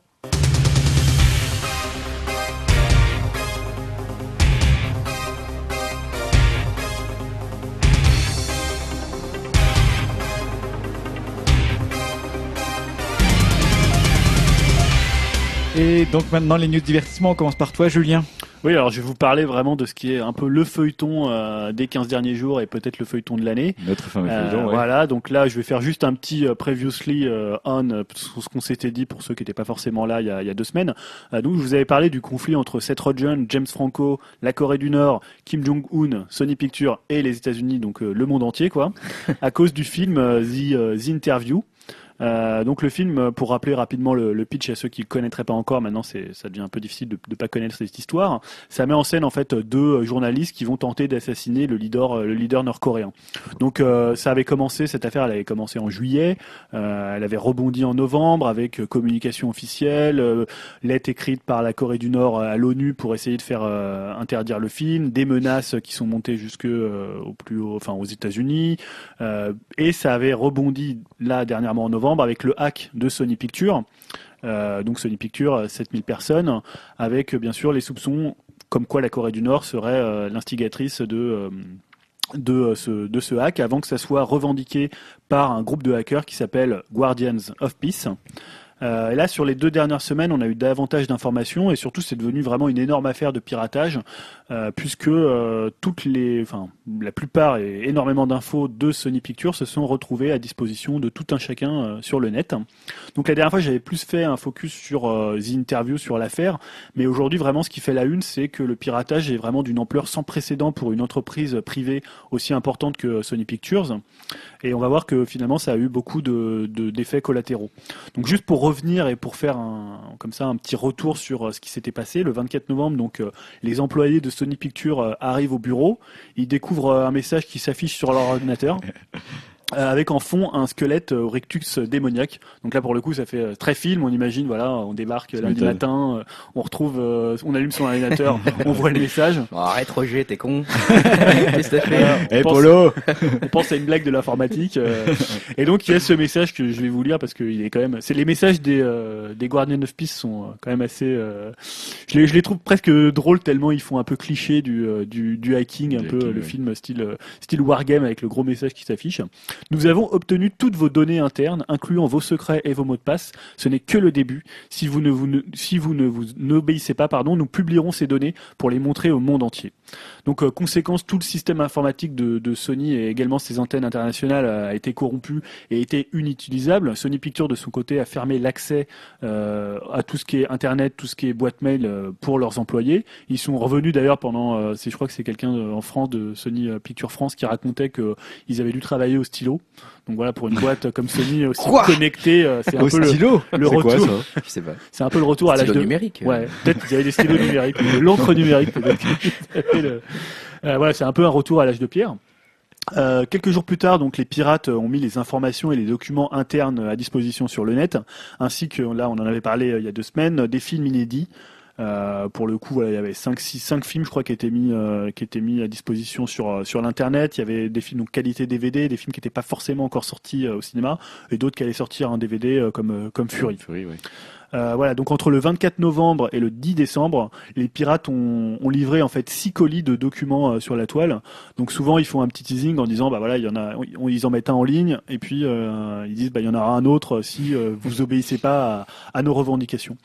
Donc euh, pour le coup, le, mystère est vraiment, euh, est vraiment assez épais quant aux responsables de cette attaque, puisque d'abord, on a parlé de la Corée du Nord, forcément, puisqu'il y avait l'affaire The Interview. Logique. Euh, ils avaient trouvé des indices dans le malware qui était utilisé euh, par les hackers avec des signes coréens. Euh, mais disons qu'on va dire, voilà, le FBI restait quand même assez prudent sur cette piste. Il, y avait- il disait qu'il n'y avait pas des preuves suffisantes. D'autant que l'attaque avait été revendiquée pour le coup par Guardians of Peace, qui eux avaient fait savoir que leur motivation c'était l'argent. Ils disaient, bah, on a envoyé un mail à Sony pour leur dire, donnez-nous ce qu'on réclame, en, voilà, en, en, en, en, en somme, voilà, en somme, en espèces sonnantes et trébuchantes. Euh, et ce que Sony avait refusé de faire. euh, et suite à ça, ils avaient fait une communication Guardian, of Peace en disant, euh, voilà, Sony a refusé d'accepter le deal qu'on leur proposait. Euh, on dirait que vous pensez que tout se passera bien si vous trouvez euh, les auteurs de, ces attaques et ne réagissez pas à notre demande. Nous vous avertissons à nouveau, répondez à ce que nous vous demandons si vous voulez euh, nous échapper. Donc, euh, sauf que voilà, il y a quand même, euh, il y avait quand même une autre demande des Guardian of Peace qui, pour le coup, accréditait plus la thèse euh, nord-coréenne, puisque en fait, ils avaient demandé d'arrêter immédiatement de diffuser un film sur le terrorisme. Donc, ils citaient pas le film en question, mais voilà, on pouvait comprendre que c'était une interview, donc un film sur le terrorisme qui peut mettre fin à la paix régionale et causer une guerre. Voilà, donc là, on se demandait est-ce que finalement ils ont des visées politiques euh, avec ce film, donc ils sont pilotés comme ça en sous-main par la Corée du Nord? Est-ce que c'est simplement euh, de l'argent qu'ils qui réclament Voilà, c'est toujours un peu. Souvent ils réclament et de l'argent et ils peuvent Oui. avoir des visées Bah oui. politiques. hein, c'est souvent les, les, les deux les deux motifs. Euh, ce qui est intéressant de voir, c'est finalement dans cette Là, c'est plutôt sur la première semaine, euh, le raz-de-marée médiatique et politique que ça avait créé euh, autour de Sony Pictures. Alors déjà en interne, Sony Pictures, je disais, c'était 7000 employés. Et donc, euh, forcément, euh, bah, toutes les données personnelles et toutes les données personnelles des familles des employés se sont retrouvées, euh, voilà, les complètement libres sur sur le sur le Ça, net. C'est un peu plus gênant, ouais. Ouais, donc on parle des passeports, des visas, des Ah numéros de- ouais. de, sécurité sociale. Donc en fait, il y avait Dont celui de Stallone, non C'était pas- Ouais, c'est celui de Stallone. C'est ça qui me fait les boules, moi. Le numéro de sécu Stallone, je sais pas s'ils ont ça, fait ça quelque m'énerve, chose ça. Ça m'énerve, ça. Je sais pas pourquoi. Franchement, ces pirates, c'est vraiment des salauds. Donc voilà, les gens en interne, euh, les gens en, en interne euh, bah, réfléchissaient à mener une action commune pour euh, faire un procès contre Sony pour voilà Class action euh, une contre sorte, Sony. ouais, une sorte de class action. Je sais pas comment euh, ça va s'organiser. Bon, on est aux États-Unis, donc un procès comme ça, ça peut être assez retentissant, ça peut Mhm. générer beaucoup d'argent. Euh, Je sais pas comment ça pourrait se passer pour pour Sony au niveau de leurs employés. Euh, Donc eux, Sony avait justement dit aux employés de calmer un peu le jeu. de- voilà. Mais on avait parlé la, sem- la semaine la- il y a deux semaines que euh, la sécurité de Sony était vraiment pointée du doigt puisque euh, il y avait 11 personnes qui s'occupaient de la sécurité de 7000 personnes et qu'ils avaient des dossiers avec écrit password dessus. Oui, ça, c'est vraiment. Voilà. hein. C'est pas possible. Presque comique. Comme Presque- tu disais, il y a deux, deux semaines, tu disais, ça on dirait un film et le film devient de pire en pire, quoi. Ça Ouais, ouais, super bah, on dirait presque même un épisode de South Park. quoi. Ouais, un peu, ouais. Ah, password, ça pourrait être une blague. Ah, fichier password. Et j'ai même vu des captures d'écran avec euh, les fichiers password où on voit avec, euh, il y a plein de fichiers password en fait pour tous les trucs possibles. tu sais, c'est un peu genre password ultra confidentiel, ne pas ouvrir, film. Un, deux, trois et quatre. averti. Voilà, tu te dis bon, euh, voilà, il y a quand même, c'est quand même un peu un gruyère. la- la, comment, la sécurité de Sony. Euh, après, ça a un autre impact euh, vis-à-vis de la concurrence, puisqu'on sait que là, ils ont euh, révélé des informations confidentielles, notamment sur des, des futurs films qui seraient euh, en, en projet chez Sony, des séries. Il y a des documents sur les tournages, sur les rémunérations d'acteurs, sur les, les dirigeants, sur tout ce qui est financier, tout ce qui est projet marketing, bilan contact, base de contact aussi. Euh, tous les, les, les- finalement tous les prestataires avec lesquels euh, peut travailler euh, Sony Pictures. Donc là, c'est vraiment euh, la stratégie de Sony Pictures qui est mise au grand jour et qui est à disposition pour la concurrence qui n'a plus qu'à piocher pour dire tiens ils allaient travailler sur ça. Tiens ils ont un projet autour de ce Ouais. sujet-là, nous on pourrait peut-être euh, voilà euh, ah tiens lui il prend il- lui il est payé à tel prix euh, pour faire ce film, Euh, voilà il y a- c'est quand même des, do- des données quand même ultra ultra confidentielles. Euh, et puis ça a eu aussi un impact médiatique puisque c'est une mine de potins et d'anecdotes, notamment à cause des mails que la vice-présidente euh, qui s'appelle Amy Pascal a envoyé euh, à un producteur influent qui s'appelle Scott Rudin, donc un producteur à Hollywood. Et donc ces mails ont été récupérés euh, par des, des journaux et ont pu être, euh, ont pu être euh, carrément retranscrits. Donc le premier, c'est un plus un impact politique puisque Amy Pascal a dû s'excuser en fait auprès de- du président Obama Euh, ce qui s'est passé, c'est que dans ses mails, elle avait une discussion avec Rudin, puisqu'en fait, elle devait rencontrer euh, Obama le lendemain pour un petit déjeuner. Elle se disait, voilà, bon, euh, oh, ça me saoule un peu d'y aller, de quoi on va parler, qu'est-ce que je vais dire à Obama? Donc là, le, ils ont retranscrit en fait le mail. Donc elle dit, voilà, qu'est-ce que je vais demander au président à ce stupide petit déjeuner? Donc Rudin répond, bah peut-être qu'il voudrait financer des films. Donc elle dit, j'en doute. Devrais-je lui demander s'il aime Django? Donc lui il répond, 12 Years a Slave ou le majordome ou Think Like a Man? Mise à l'épreuve. Je pense qu'il aime Kevin Hart. Donc voilà, on voit C'est que bon goût. Hein. voilà, Mm. c'est des, des, des blagues, on va dire, c'est des blagues off, mais pour le coup, c'est euh, quand ça se sait, ça, ça peut faire l'effet d'une bombe, puisque forcément, c'est que des films qui mettent euh, en scène des acteurs noirs ou qui racontent l'histoire de la communauté noire. Donc forcément, ça crée un malaise. Il y a eu des quand même des vives réactions, euh, accusations de racisme, de demandes de démission, et euh, que ce soit Rudine ou euh, ou Amy Pascal a dû ont dû faire des excuses en disant voilà, c'était des mails euh, privés, mais euh, on n'aurait jamais dû tenir ces propos. Ah oui, euh, on est, on s'excuse pour le- les, les torts qu'ils ont pu causer. Voilà, bon, ils ont dû faire un peu profil bas, logique. Hein. Ouais. Euh, et puis autre chose, c'est les potins euh, qui, qui sont sortis de tout ça, puisqu'on en a appris plus sur les coulisses du film Jobs. Donc, euh, dont on avait aussi parlé, Mhm. qui devait à la base être euh, produit par Sony, qui a été finalement produit par Universal. Et en fait là, pour le coup, Scott Rudin s'est vraiment lâché sur Angelina Jolie, puisque Angelina Jolie devait en fait doit jouer dans un film de Sony qui s'appelle Cléopâtre, et elle voulait en fait que ça soit Fincher qui réalise le film, alors qu'il lui il était évoqué pour faire le tournage de, de Jobs. Donc voilà, on voit que ça peut créer des problèmes pour le producteur qui se dit ah bah si Fincher il va sur ce film-là, nous comment on fait sur notre euh, propre film Jobs? Donc voilà, là il répondait encore à Ami Pascal, il disait tu ferais bien de faire taire Angie, donc euh, Angelina Jolie, avant qu'elle empêche David Fincher de faire le film. Je n'ai pas du tout envie de détruire ma carrière à cause d'une gosse trop gâtée qui ne pensait plus au projet pendant 18 mois, le temps d'aller tourner son film. J'ai pas envie de faire un film avec elle, ni avec personne qu'elle contrôle et, et que nous ne contrôlons pas. Bon, voilà, je pense qu'il peut être rassuré, il fera pas de film avec elle. Ça y est. il a réussi. Au revoir, Angie. Hein Voilà, ouais, ça, comme il est fort à la faire, lui. hein. Oui, voilà. Il, bon, après, c'est, c'est, c'est du off. hein. On, Oui. on s'imagine bien que les Mais- petits caprices des stars, ça doit aussi pas mal faire causer les Oui, producteurs, les réalisateurs. hein. Des fois, on a quelques échos comme ça, mais là que ça apparaisse comme ça au grand jour avec des preuves euh, complètement irréfutables, puisque c'est des, des mails officiels, ça crée quand même un petit climat au sein d'Hollywood euh, qui doit être bien sympathique euh, lors des soirées mondaines et euh, où ils se rend, où tout ce petit monde se rencontre tous. Euh. Et puis après, là, c'était vraiment la partie, on va dire euh, plus. euh, euh, on va dire plus potin, plus euh, la petite vie, la petite vie d'Hollywood. Mais il y a eu aussi là le 18 décembre un coup de théâtre puisqu'on a appris en fait que Sony Sony Pictures annulait, du moins provisoirement, la sortie de The Interview qui était calée au 25 décembre aux États-Unis. Donc ils ont annulé l'avant-première à New York et tous les grands circuits de salles américaines ont déprogrammé le film en l'espace de 24 heures. Euh, donc là, le, le message qui avait été envoyé, parce qu'en fait il y a eu des menaces, euh, des menaces d'attentats euh, qui avaient été envoyées aux, aux gens qui géraient les salles de cinéma américaines. Donc là, bon, le, le FBI disait il n'y a pas forcément des risques, mais il y a un principe de précaution. On peut pas, voilà, euh, on peut pas prendre de risques justement par rapport à, à ces menaces, puisque ils savent pas forcément euh, d'où ça venait.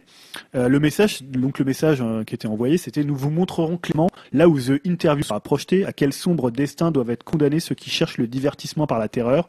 Le monde sera paralysé par la peur. Souvenez-vous du 11 septembre 2001. Donc voilà, on se dit là, euh, en plus quand on invoque euh, le 11 septembre 2001, c'est quand même un traumatisme énorme pour, Oui. les, pour les Américains et pour le, le monde de- d'une manière générale. Donc voilà, on, on voit un peu les, les, la façon de fonctionner des, des pirates, euh, finalement, les, quel, euh, quel levier ils activent pour, euh, pour, euh, pour menacer et pour faire peur. Euh, donc concernant les attaques, justement, euh, NBC et CBN, euh, les deux grands médias américains, avaient annoncé avoir confirmation que la Corée du Nord était bien derrière ce piratage et derrière les menaces envoyées à Sony. Donc plus là dans un rôle, on va dire, plus d'exécutant, peut-être qui paierait en sous-main euh, Guardian of Peace, qui seraient les exécutants de cette attaque. On parle aussi d'une complicité qui serait interne à Sony, et ça a eu en fait d'autres conséquences puisque euh, complètement extérieure à Sony, euh, New Regency, qui avait mis en, qui avait un projet en fait euh, autour de la Corée du Nord avec l'adaptation de la BD de, de Guy Delisle, qui s'appelle euh, Guy de Lille. Ouais, Guy de Lille. Guy de Lille, excusez-moi. Non, non, mais euh, Guy de Lille, Là-bas ils disent Guy Delisle. Ah oui, voilà. C'est trop OR pour nous. Guy de Lille. Guy de Lille. Lille.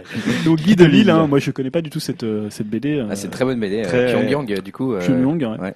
Et donc il devait faire un film avec Steve Carell et dirigé par, euh, enfin réalisé par Gore Verbinski, euh, Monsieur Pirate des Caraïbes. Donc ça, ils ont dit bah on va peut-être mettre le projet en suspens pendant quelques temps, que c'est un petit peu touchy. le temps que ça se calme. Mais pourtant, voilà, ça concerne pas du tout euh, Sony Pictures, donc c'est vraiment euh, à ça. Mm.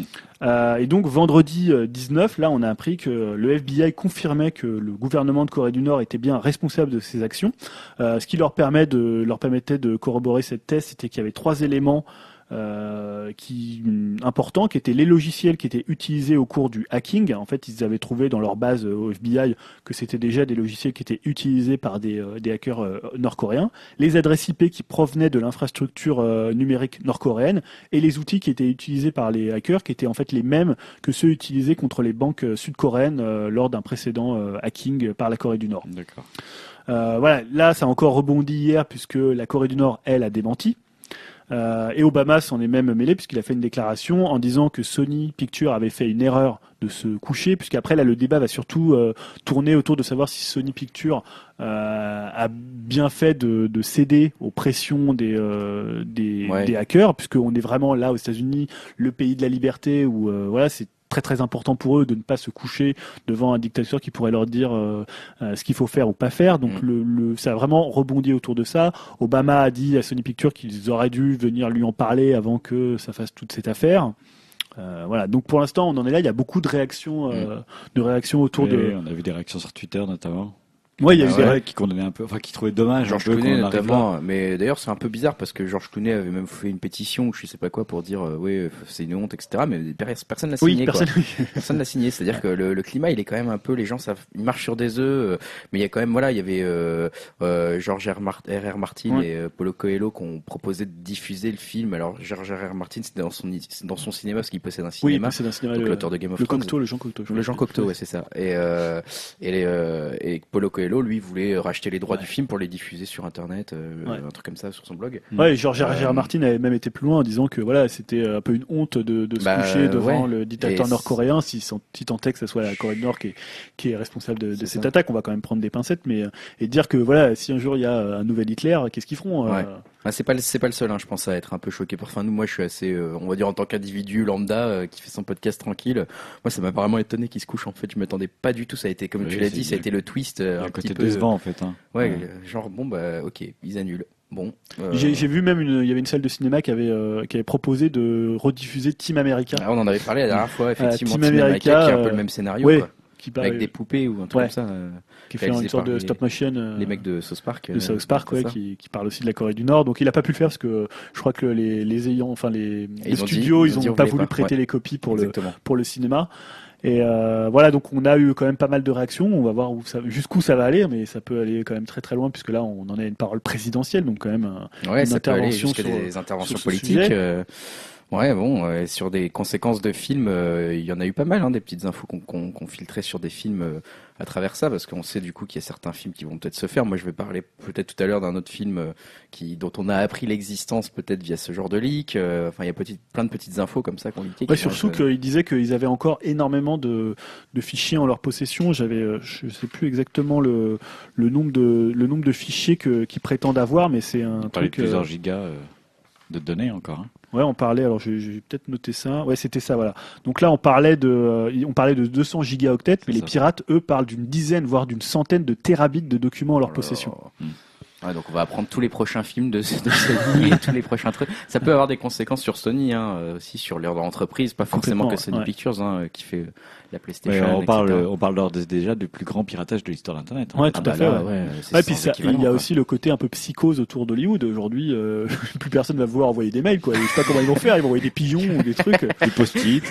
Ouais, c'est ça. Ils vont arrêter de ça. Il va y avoir une sorte comme On ça va de- revenir au tatou. Ah bah, il va y avoir une omerta autour de plus personne va rien dire en off. euh. Voilà, je pense Bon. que ça peut avoir des conséquences dans la communication de ces gros groupes euh, et politiques. On ne sait pas, peut-être que ça peut euh, déboucher sur une guerre. euh. D'accord. Bon. Eh ben, intéressant tout ça. Grégoire, euh, on enchaîne sur toi. Tu voulais nous parler de bonne annonce, toi, qui- que tu avais vu sur Ouais, Internet cette semaine pas- il y a pas mal de bandes annonces qui m'ont intéressé cette semaine sur Internet. Alors deux bandes annonces qui sont interrossé.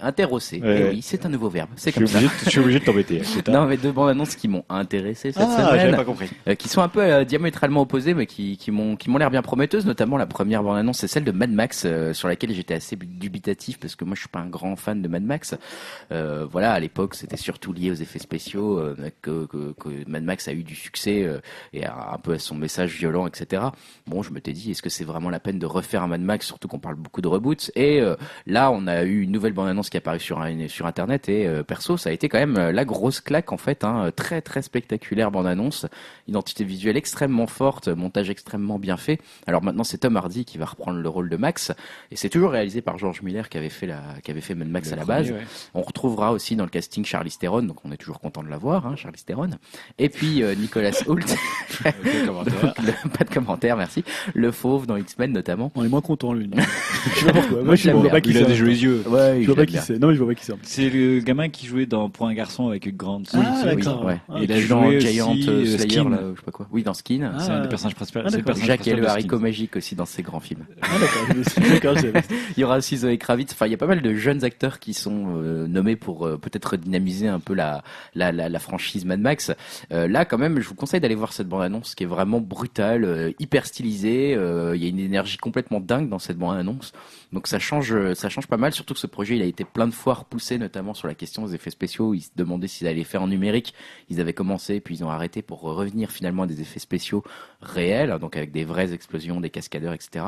Et on ressent vraiment l'énergie, donc c'est plutôt un bon choix parce que c'est l'énergie, elle, on la, on la, elle est palpable quoi dans la bande annonce. C'est euh, ultra violent, graphique et en même temps euh, euh, un dynamisme complètement dingue. Donc moi, ça m'a donné vraiment envie de le voir. Ça sort le 13 mai 2015 en. France. Et à l'opposé, je disais une autre bande annonce qui est pas du tout dans le même style, mais la bande annonce de The Walk, qui est l'adaptation de la de l'histoire de, de Philippe Petit, le funambule qui, a- qui avait traversé les deux tours du World Trade Center euh, le 7 août 1974, donc à plus de 400, 400 mètres de hauteur, tout ça sans aucune sécurité absolument illégalement.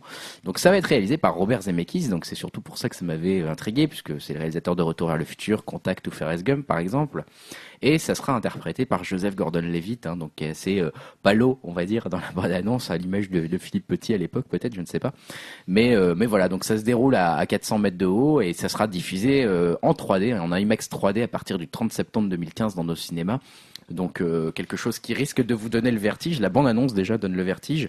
Et puis il y a derrière, il y avait la volonté de Robert Zemeckis quand même de euh, comment dire faire un film sur quelqu'un d'audacieux et il, il disait que justement il n'y avait plus personne d'audacieux aujourd'hui. On se faisait un peu chier. Il disait à part Banksy aujourd'hui, je vois plus personne qui fait vraiment des œuvres d'art pour lesquelles on, on dédie sa vie, on risque sa vie. Et là c'est l'occasion vraiment de retourner sur un personnage central comme ça quoi. Et puis enfin un film qu'on a envie de voir en 3D quoi. Ouais. Enfin un film où la 3D va vraiment, Ouais. enfin envie de voir. pas jusque là quand même. Enfin un si, film où c'est- la 3D va te faire, Ah oui, oui. faire pipi dessus. Ah ouais, c'est- Ah, ça donne envie, ça. Voilà. Ça donne envie aujourd'hui. voilà. Moi, j'ai vu une bande-annonce qui m'a beaucoup touché cette semaine aussi. Enfin, c'était peut-être la semaine dernière d'ailleurs. C'est la bande-annonce du Petit Prince qui va être adapté Mhm. au cinéma. Ça va être adapté par le réalisateur de Kung Fu Panda, donc Mark Osborne. Euh, c'est bon, c'est un film qui sort, on a le temps de voir venir, hein, qui sort en octobre 2015. En fait, c'est un film qui, est fait à la fois en image synthèse et en stop motion. Donc le stop motion, c'est euh, l'image par image, un peu à la pâte à modeler, euh, comme dans euh, Chicken Run ou euh, voilà, c'est gros mythes. Et euh, la bande-annonce est très touchante et en fait, euh, je trouve qu'elle est réussie du fait qu'il n'adapte pas de façon brutale ou sim- trop simple le- l'histoire du Petit Prince. Ils prennent une histoire, à savoir que c'est une petite fille qui rencontre un vieux monsieur et c'est ce vieux monsieur qui fait découvrir le Petit Prince à à cette fille. Donc en, fait, on a ça nous pousse à redécouvrir l'histoire du Petit Prince. C'est pas Avec juste les yeux neufs aussi. voilà, du avec coup, les yeux neufs de la ouais. petite fille et, et voilà. Et euh, on est en image synthèse tous les moments où on est avec la petite fille et le monsieur, et quand on bascule dans l'histoire du Petit Prince, on bascule en stop motion. Euh, juste pour anecdote, le Petit Prince, pour ceux qui ne savaient pas, c'est le livre le deuxième plus vendu au monde après la Bible. Voilà, donc c'est quand même un livre très conséquent. Un Euh, film attendu, euh, du coup? Bah, moi j'ai eu peur en fait quand j'ai appris le projet, et quand Ouais. j'ai vu la bande je suis plutôt rassuré. Ouais, Voilà. bah c'est ce que ce qu'on peut dire pour les puristes, c'est que ça respecte justement les dessins de- d'Antoine de Saint-Exupéry. Euh, au moment où on parle du Petit Prince, Voilà. on, voit vraiment les dessins originaux Ça qui s'animent. Ça reprend exactement les dessins originaux et c'est ça me, ça me rassure un peu, près- un peu plus au niveau visuel que m'avait rassuré la série Le Petit Prince faite en image synthèse que j'avais trouvé un peu froide et un Mm, peu mm. un peu vide en fait presque. Alors Ouais, que ça vrai. respectait assez euh, les dessins mais c'était plus lisse cette fois moins. Alors que la série était finalement très intéressante. hein. Mm. Mais euh, voilà donc ce film si vous êtes curieux allez voir la bande annonce qui est plutôt rassurante, Touchante même. touchante ouais, Ouais. c'est ça. Et euh, mais on a le temps de voir venir, on en reparlera peut-être. C'est quand t'as dit la 7 date 7 octobre 2015. 2015, ouais. C'est dans un an, hein, 2015, ouais. quasiment. Donc Ouais. on a le temps de voir venir. Mais Ouais. voilà. Euh, Julien, je te donne la parole. Oui, parce que j'ai encore une news qui est liée euh, à l'affaire euh, Sony Pictures. On n'en finit plus. On n'en finit pas, parce que Ouais. grâce à ça, ben, en même temps, ça nourrit. On a plein de news comme ça. Par ici. Euh, voilà, on a appris que donc Spectre, le futur euh, James Bond, coûterait 300 millions de dollars. Donc euh, quand même une somme euh, conséquente. Ouais. donc ça, on l'a appris euh, suite à un échange de mails entre la MGM, donc qui est euh, le studio qui va produire le film, qui va euh, financer le film, et la productrice qui s'appelle Barbara Broccoli. Voilà, ça s'invente pas, Broccoli, hein, ça fait toujours rire. hein. voilà. Euh, donc l'idée, enfin le, le- dans, dans ces mails, euh, ce que voulait la MGM, c'était de réduire le coût du film, de passer de 300 millions à 250 millions. Et euh, ce qui était assez drôle, c'est qu'il donnait quelques conseils pour réduire le budget du film. Donc c'était notamment de préférer, euh, puisque le- il y avait une scène qui devait se passer dans une ville italienne, et il disait bah ça serait mieux de le tourner à Londres parce que c'est moins cher. Et il y avait aussi, euh, bah, il disait on va peut-être utiliser seulement trois wagons et non pas quatre wagons comme c'était prévu pour une séance euh, de combat euh, qui doit se dérouler dans le film. Le quatrième wagon, en fait, les coûts explosent à partir du troisième Voilà, ça, Bon, là- trois wagons, t'es bien. Quatrième, les gars, on a Quatrième, le y a- a- budget. je sais pas, ça, ça fait exploser le budget, ça va pas du tout. Là. Donc Bro- Brocoli, elle a dit non non non pas du tout. Moi je veux mes quatre wagons et Mais c'est une folle. Putain, elle veut quatre wagons, la meuf. quatre wagons et je veux ma scène en Italie. Voilà. Donc euh, le studio a dit a dit ok, mais finalement on va faire un petit placement produit dans notre film. Euh, On va faire un placement produit Heineken. Voilà. Voilà. c'est vrai que les, les récents James Bond c'était un peu les, les stars des placements produits, c'est un peu des, des publicités. C'est vrai que bon, on voyait souvent Sony, ils avaient tous euh, des, des lecteurs Sony, des Blu-ray Sony, euh, des télé Sony. Donc là on va voir euh, sur- sans doute Daniel Craig boire une petite Heineken. Allez hop, je vais en acheter une, moi. Heureusement que c'est, ouais, ça fait un peu, ça fait de plus en plus bas l'image cheap de James Bond, quoi. Après, ça va être croc. Alors peut-être que c'est le méchant qui va boire de la Heineken. hein, Ah. Ouais, ouais, les voilà. placements produits, souvent, ça marche pas trop comme ça, quand même. Ouais, C'est peut-être la euh, James Bond girl qui va avaient, marrant, ça. Ah bah, justement, on a appris que, alors c'est, je sais pas si c'est la James Bond girl ou la l'ennemi de, de, de James Bond, qui pour le coup euh, serait euh, une lesbienne. Ah, c'est- euh, ça, c'est nouveau, ouais. J'ai un peu c'est peur que ce soit l'ennemi, du coup.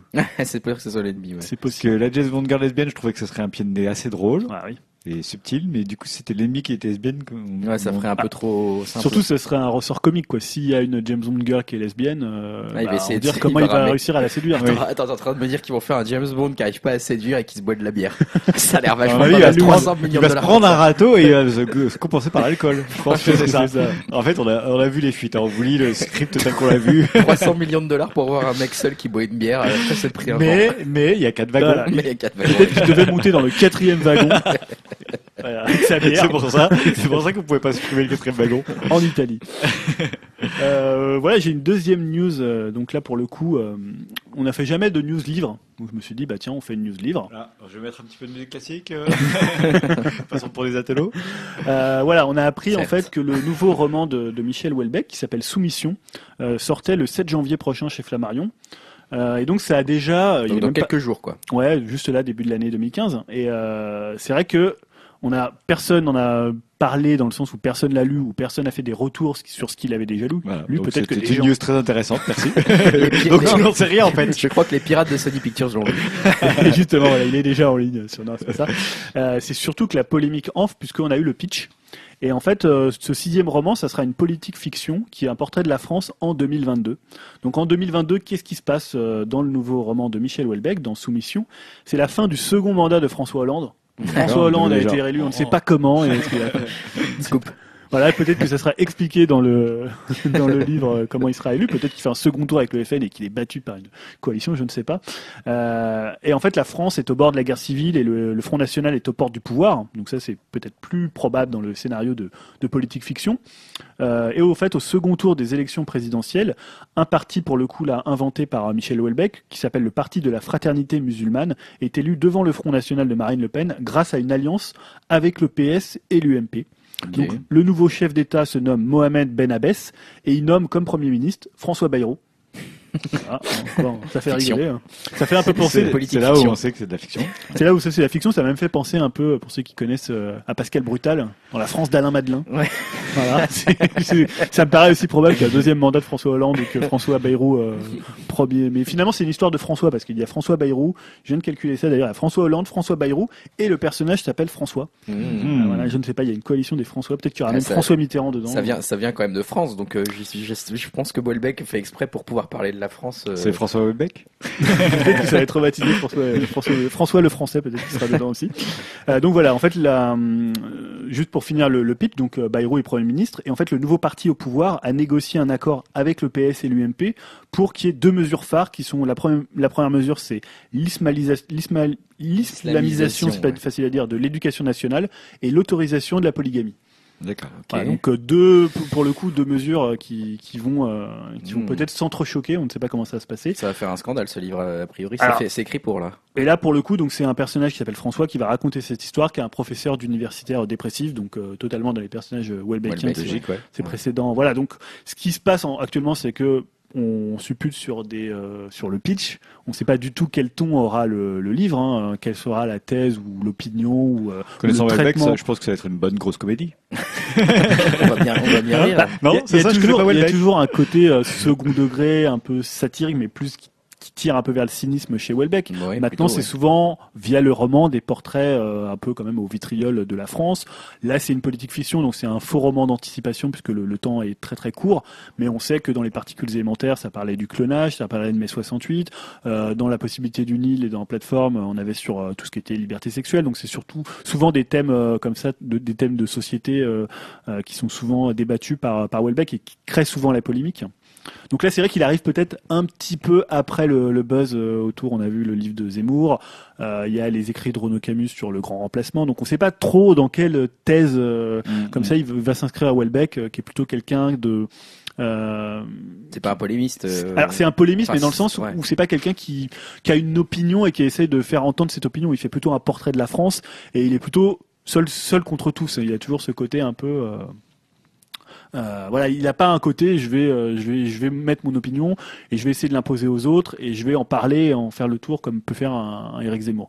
Donc voilà, faut voir comment euh, comment ça va se comment ça va se passer. Je pense que ça fera quand même une grosse polémique euh, en France, euh, en France, même peut-être à l'é- à l'étranger parce que Welbeck c'est l'auteur français actuel le plus lu et le plus commenté à l'étranger. Je sais qu'en Allemagne, il est très apprécié. Il est très apprécié en Allemagne, même euh, dans d'autres dans d'autres pays. Il va souvent, on va souvent en Allemagne. Donc voilà, on n'en sait pas grand-chose, mais il y a déjà une polémique. Donc c'est souvent un bon site pour l'éditeur Ouais. qui doit justement Mhm. se frotter les mains. Il est revenu chez Flammarion après avoir été chez Fayard, donc euh, peut-être un bon coup en perspective pour eux. Grégoire, quelques petites news pour terminer ces Ouais, quelques petites news avec encore une autre bande-annonce euh, qui m'a qui m'a plu, mais avant je voulais, enfin, qui est liée à Pixar, donc je voulais parler un peu de Pixar qui a donc publié cette bande-annonce de vice versa, mais qui a aussi un peu refait parler de, de Finding Dory, donc la suite de- du monde de Nemo, euh, qui va sortir en- le 17 juin 2016.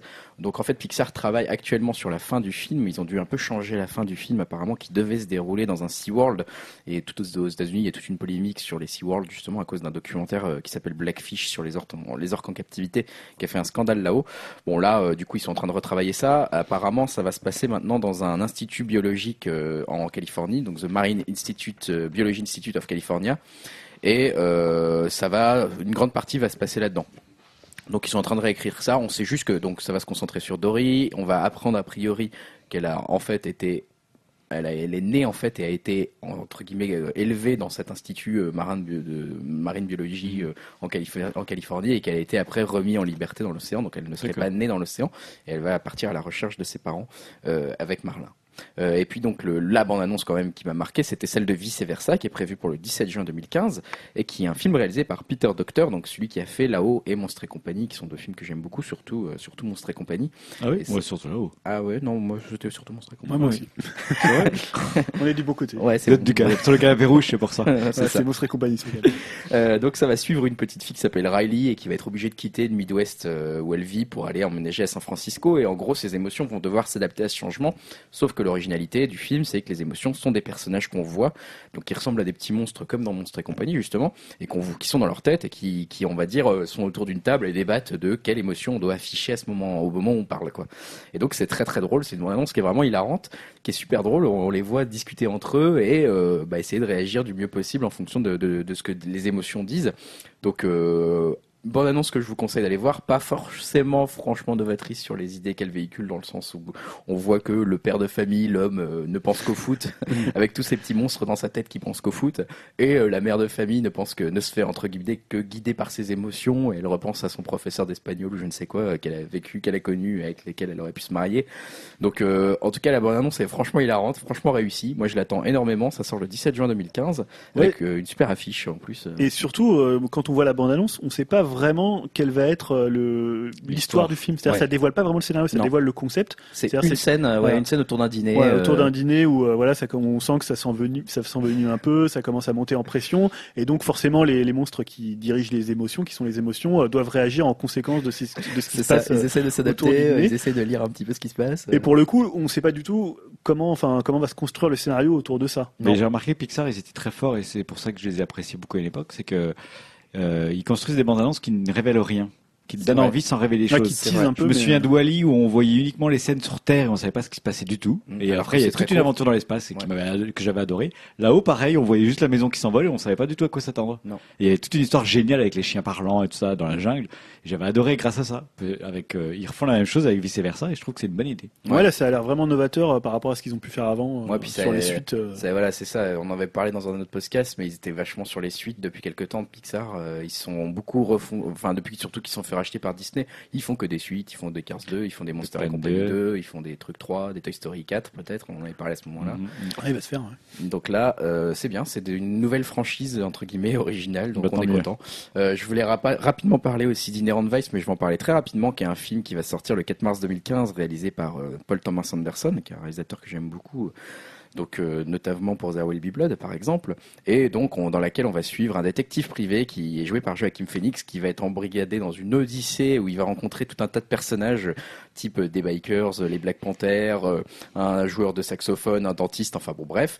Et aux États-Unis, donc le film est déjà sorti, et là-bas on parle d'un film absolument génial et de Paul Thomas Anderson, d'un réalisateur de génie, et pourtant un film apparemment très complexe, ça, ça issu d'un livre euh, dans lequel il y a une multitude de d'intrigues et de sous-intrigues qui se lient les unes aux autres, dans lequel on a apparemment du mal à suivre, puisqu'il y a aussi des scènes un peu incongrues, peu bizarres. On se demande ce qu'elles font là. Elles sont juste là, apparemment, pour nous parler d'une émotion, nous faire ressentir une émotion. Et en plus, le point de vue du, du personnage principal, donc celui qui va être joué par Joaquin Phoenix, euh, c'est un peu un drogué, donc il semble que ça influence un peu le film aussi. Donc euh, ça va être un film assez compliqué, mais en même temps un peu prometteur, euh, pas forcément dans ce qu'on a l'habitude de voir. Alors pour Paul, Thomas Anderson, oui, mais pas film forcément. Choral, voilà, film choral, un, peu, exigeant peut-être à suivre, et prometteur, et notamment dans la bande son. En plus, on aura un extrait inédit de Radiohead qui s'appelle Spooks. donc voilà, ça fait toujours plaisir de savoir qu'on a Radiohead en plus qui, qui, participe à la bande originale du film. Donc ça, ça sort le 4 mars 2015 en France, pas si loin que ça. Et enfin, peut-être je finis sur mes annonces en vrac. Allez, rapidement. Si ça vous va. Alors, allez, Kung Fu Panda, t'en avais parlé, il y a le 3 euh, donc euh, qui est en cours de, de, de finition. il devait sortir euh, avant le 23 décembre 2015. Et finalement, il est repoussé à mars, 18 mars 2016. Ouais, quand même. Ouais, c'est un peu de la grosse finition. 2016, hein, je vous parle de truc, on est loin quand même. Hein. On aura le temps d'en reparler, quoi. Je vous parle de Jungle Books Origin, donc sur le livre de la jungle, hein, mais cette fois-ci par la Warner Bros. et non plus par Disney, qui va sortir le 6 octobre 2010 je crois que c'est la première fois que je parle d'un film qui va sortir aussi loin. Donc le 6 octobre des leaks, ça, ils ont tout leaké. Ah, il y a des leaks, là, un truc de fou. Et Christian Bale, qui est de Blanchett, est réalisé par Andy Serkis. Ah. Donc euh, voilà, c'est celui qui jouait Gollum, il est passé côté réalisation et maintenant il va, il va faire ce film-là, qui est un gros film. Hein, donc euh, voilà. Il y a le réalisateur de True Detective qui va adapter le roman Ça de Stephen King sur grand écran, deux parties. Donc j'attends ça avec impatience. Quelques rumeurs sur Ghostbuster, vous en avez peut-être entendu parler justement dans le Leaks de Sony dont on a parlé beaucoup Julien. Donc le Ghostbuster va être fait mais avec des actrices féminines, peut-être Jennifer Lawrence, peut-être Emma Stone, c'est encore euh, tout ça pas très sûr priori un film plus effrayant et plus high-tech que le, film original Ghostbusters original, avec peut-être Peter Dinklage dans le rôle du méchant, donc c'est celui qui joue Tyrone dans Game of Thrones. Et à côté de ça, euh, dans les leaks justement de Sony, on en a vu un mail de Channing Tatum euh, qui a qui, a l'ambition, euh, encore Channing Tatum, on en parle tous les deux semaines, Channing Tatum qui a l'ambition de refaire peut-être un spin-off de Ghostbusters. donc il voudrait faire ça en tout cas lui avec Chris Pratt, le, la star de Gardien de la Galaxie. Et on a appris aussi dans ces leaks que Ryan Gosling avait envoyé un mail en disant qu'il était intéressé pour faire partie de l'équipe. Donc ça nous ferait quand même une belle équipe de chasseurs de fantômes, peut-être de chasseurs de filles aussi. voilà. Et je finirai sur un réalisateur qu'on aime tous les trois bien, David Fincher, qui a deux projets en cours euh, pour chez HBO. Un projet qui s'appelle Shakedown, qui va se passer dans l'Amérique des années 50 et qui est écrit par James Ellroy, qui avait écrit Le Dahlia Noir notamment, hein, donc un, réalisateur, un écrivain assez exigeant sur les polars noirs aux États-Unis. Et puis il, va signer le pilote d'une série qui s'appelle Living the Noise, qui se passe dans les années 80 sur des clippers, donc des réalisateurs de clips.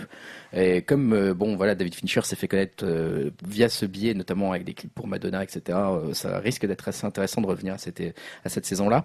Avant de faire ces deux séries, donc Shakedown et Living the Noise, il va aussi réaliser la première saison complète de toute la série Utopia, qui est un autre projet pour HBO en 2015. Donc là, David Fincher est occupé pour 3 voire 4 ans avec HBO. Pas sûr qu'on le revoie de sitôt au cinéma. Je m'inquiétais pas trop pour lui. Hein. Voilà.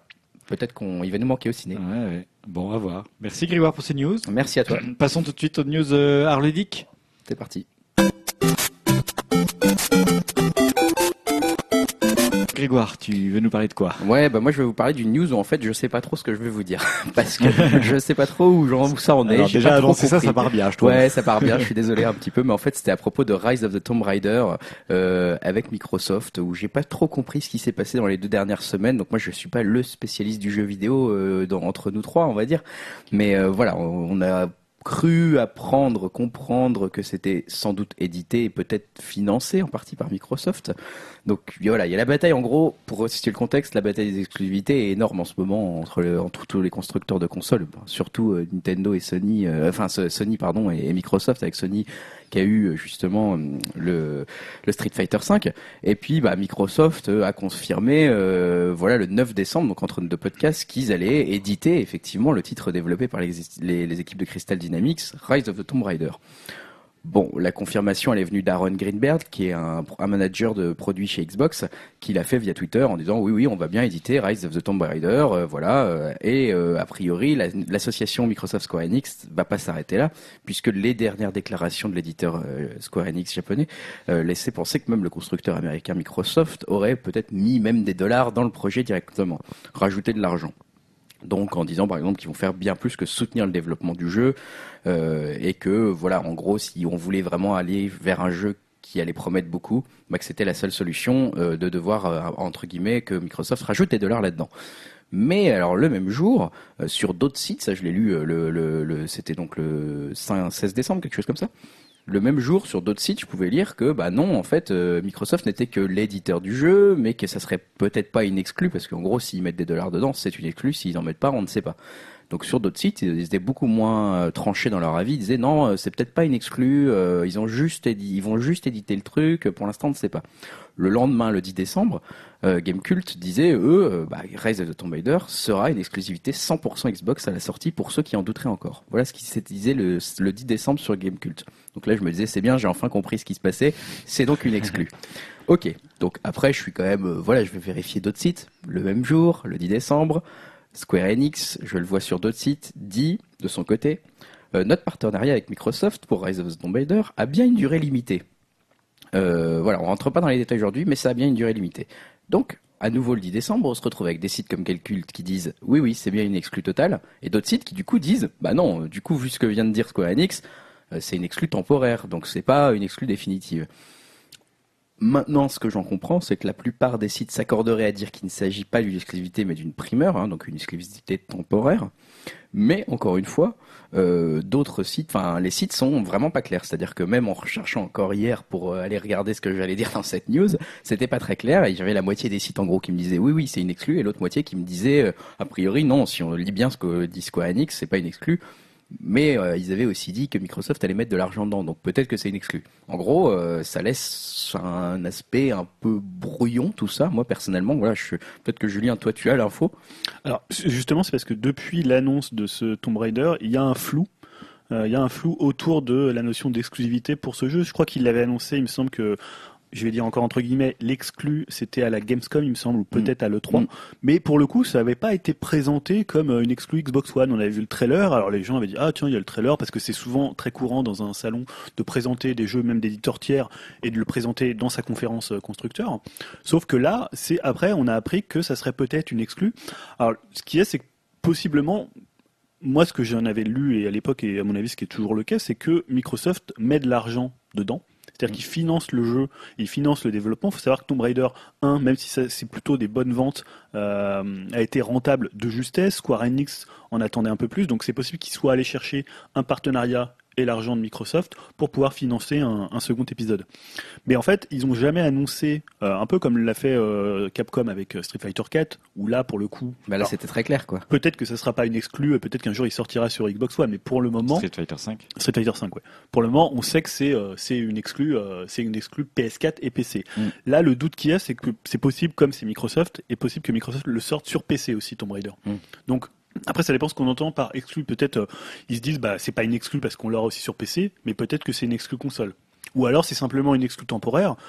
Ou alors c'est aussi possiblement une exclue qui a une durée limitée, ou alors qui est euh, qui est en fait, euh, on va dire, assujettie à un certain nombre de ventes. Ouais. Peut-être qu'ils ont un deal comme ça en disant, bah voilà, si on en vend tant, bah on garde l'exclu. C'est ce que euh, enfin, Ubisoft avait fait pour Rayman Legend, euh, pas Ubisoft, euh, si Ubisoft avec Oui, Nintendo. Nintendo, Pour. Rayman Legend, ils avaient fait ça. Bah, il fallait un certain parc de machines pour pour que cet exclu reste sur Wii U. Si c'était pas le cas, bah, il passait directement chez la concurrence. Donc peut-être qu'il y a un deal comme ça secret, mais c'est vrai que la communication de Microsoft, elle est extrêmement floue. Elle est super floue, c'est ça qui m'a marqué, c'est qu'encore aujourd'hui, tu trouves des sites qui te disent Ah, bonne nouvelle, Rise of the Tomb Raider arrive sur PS4, Ouais. arrivera sur PS4. Et ce- mais alors après, je, je crois que c'est Phil Spencer qui avait dit, euh, euh, moi quand je mets de l'argent dans un projet, c'est pas pour qu'il se retrouve euh, chez la concurrence.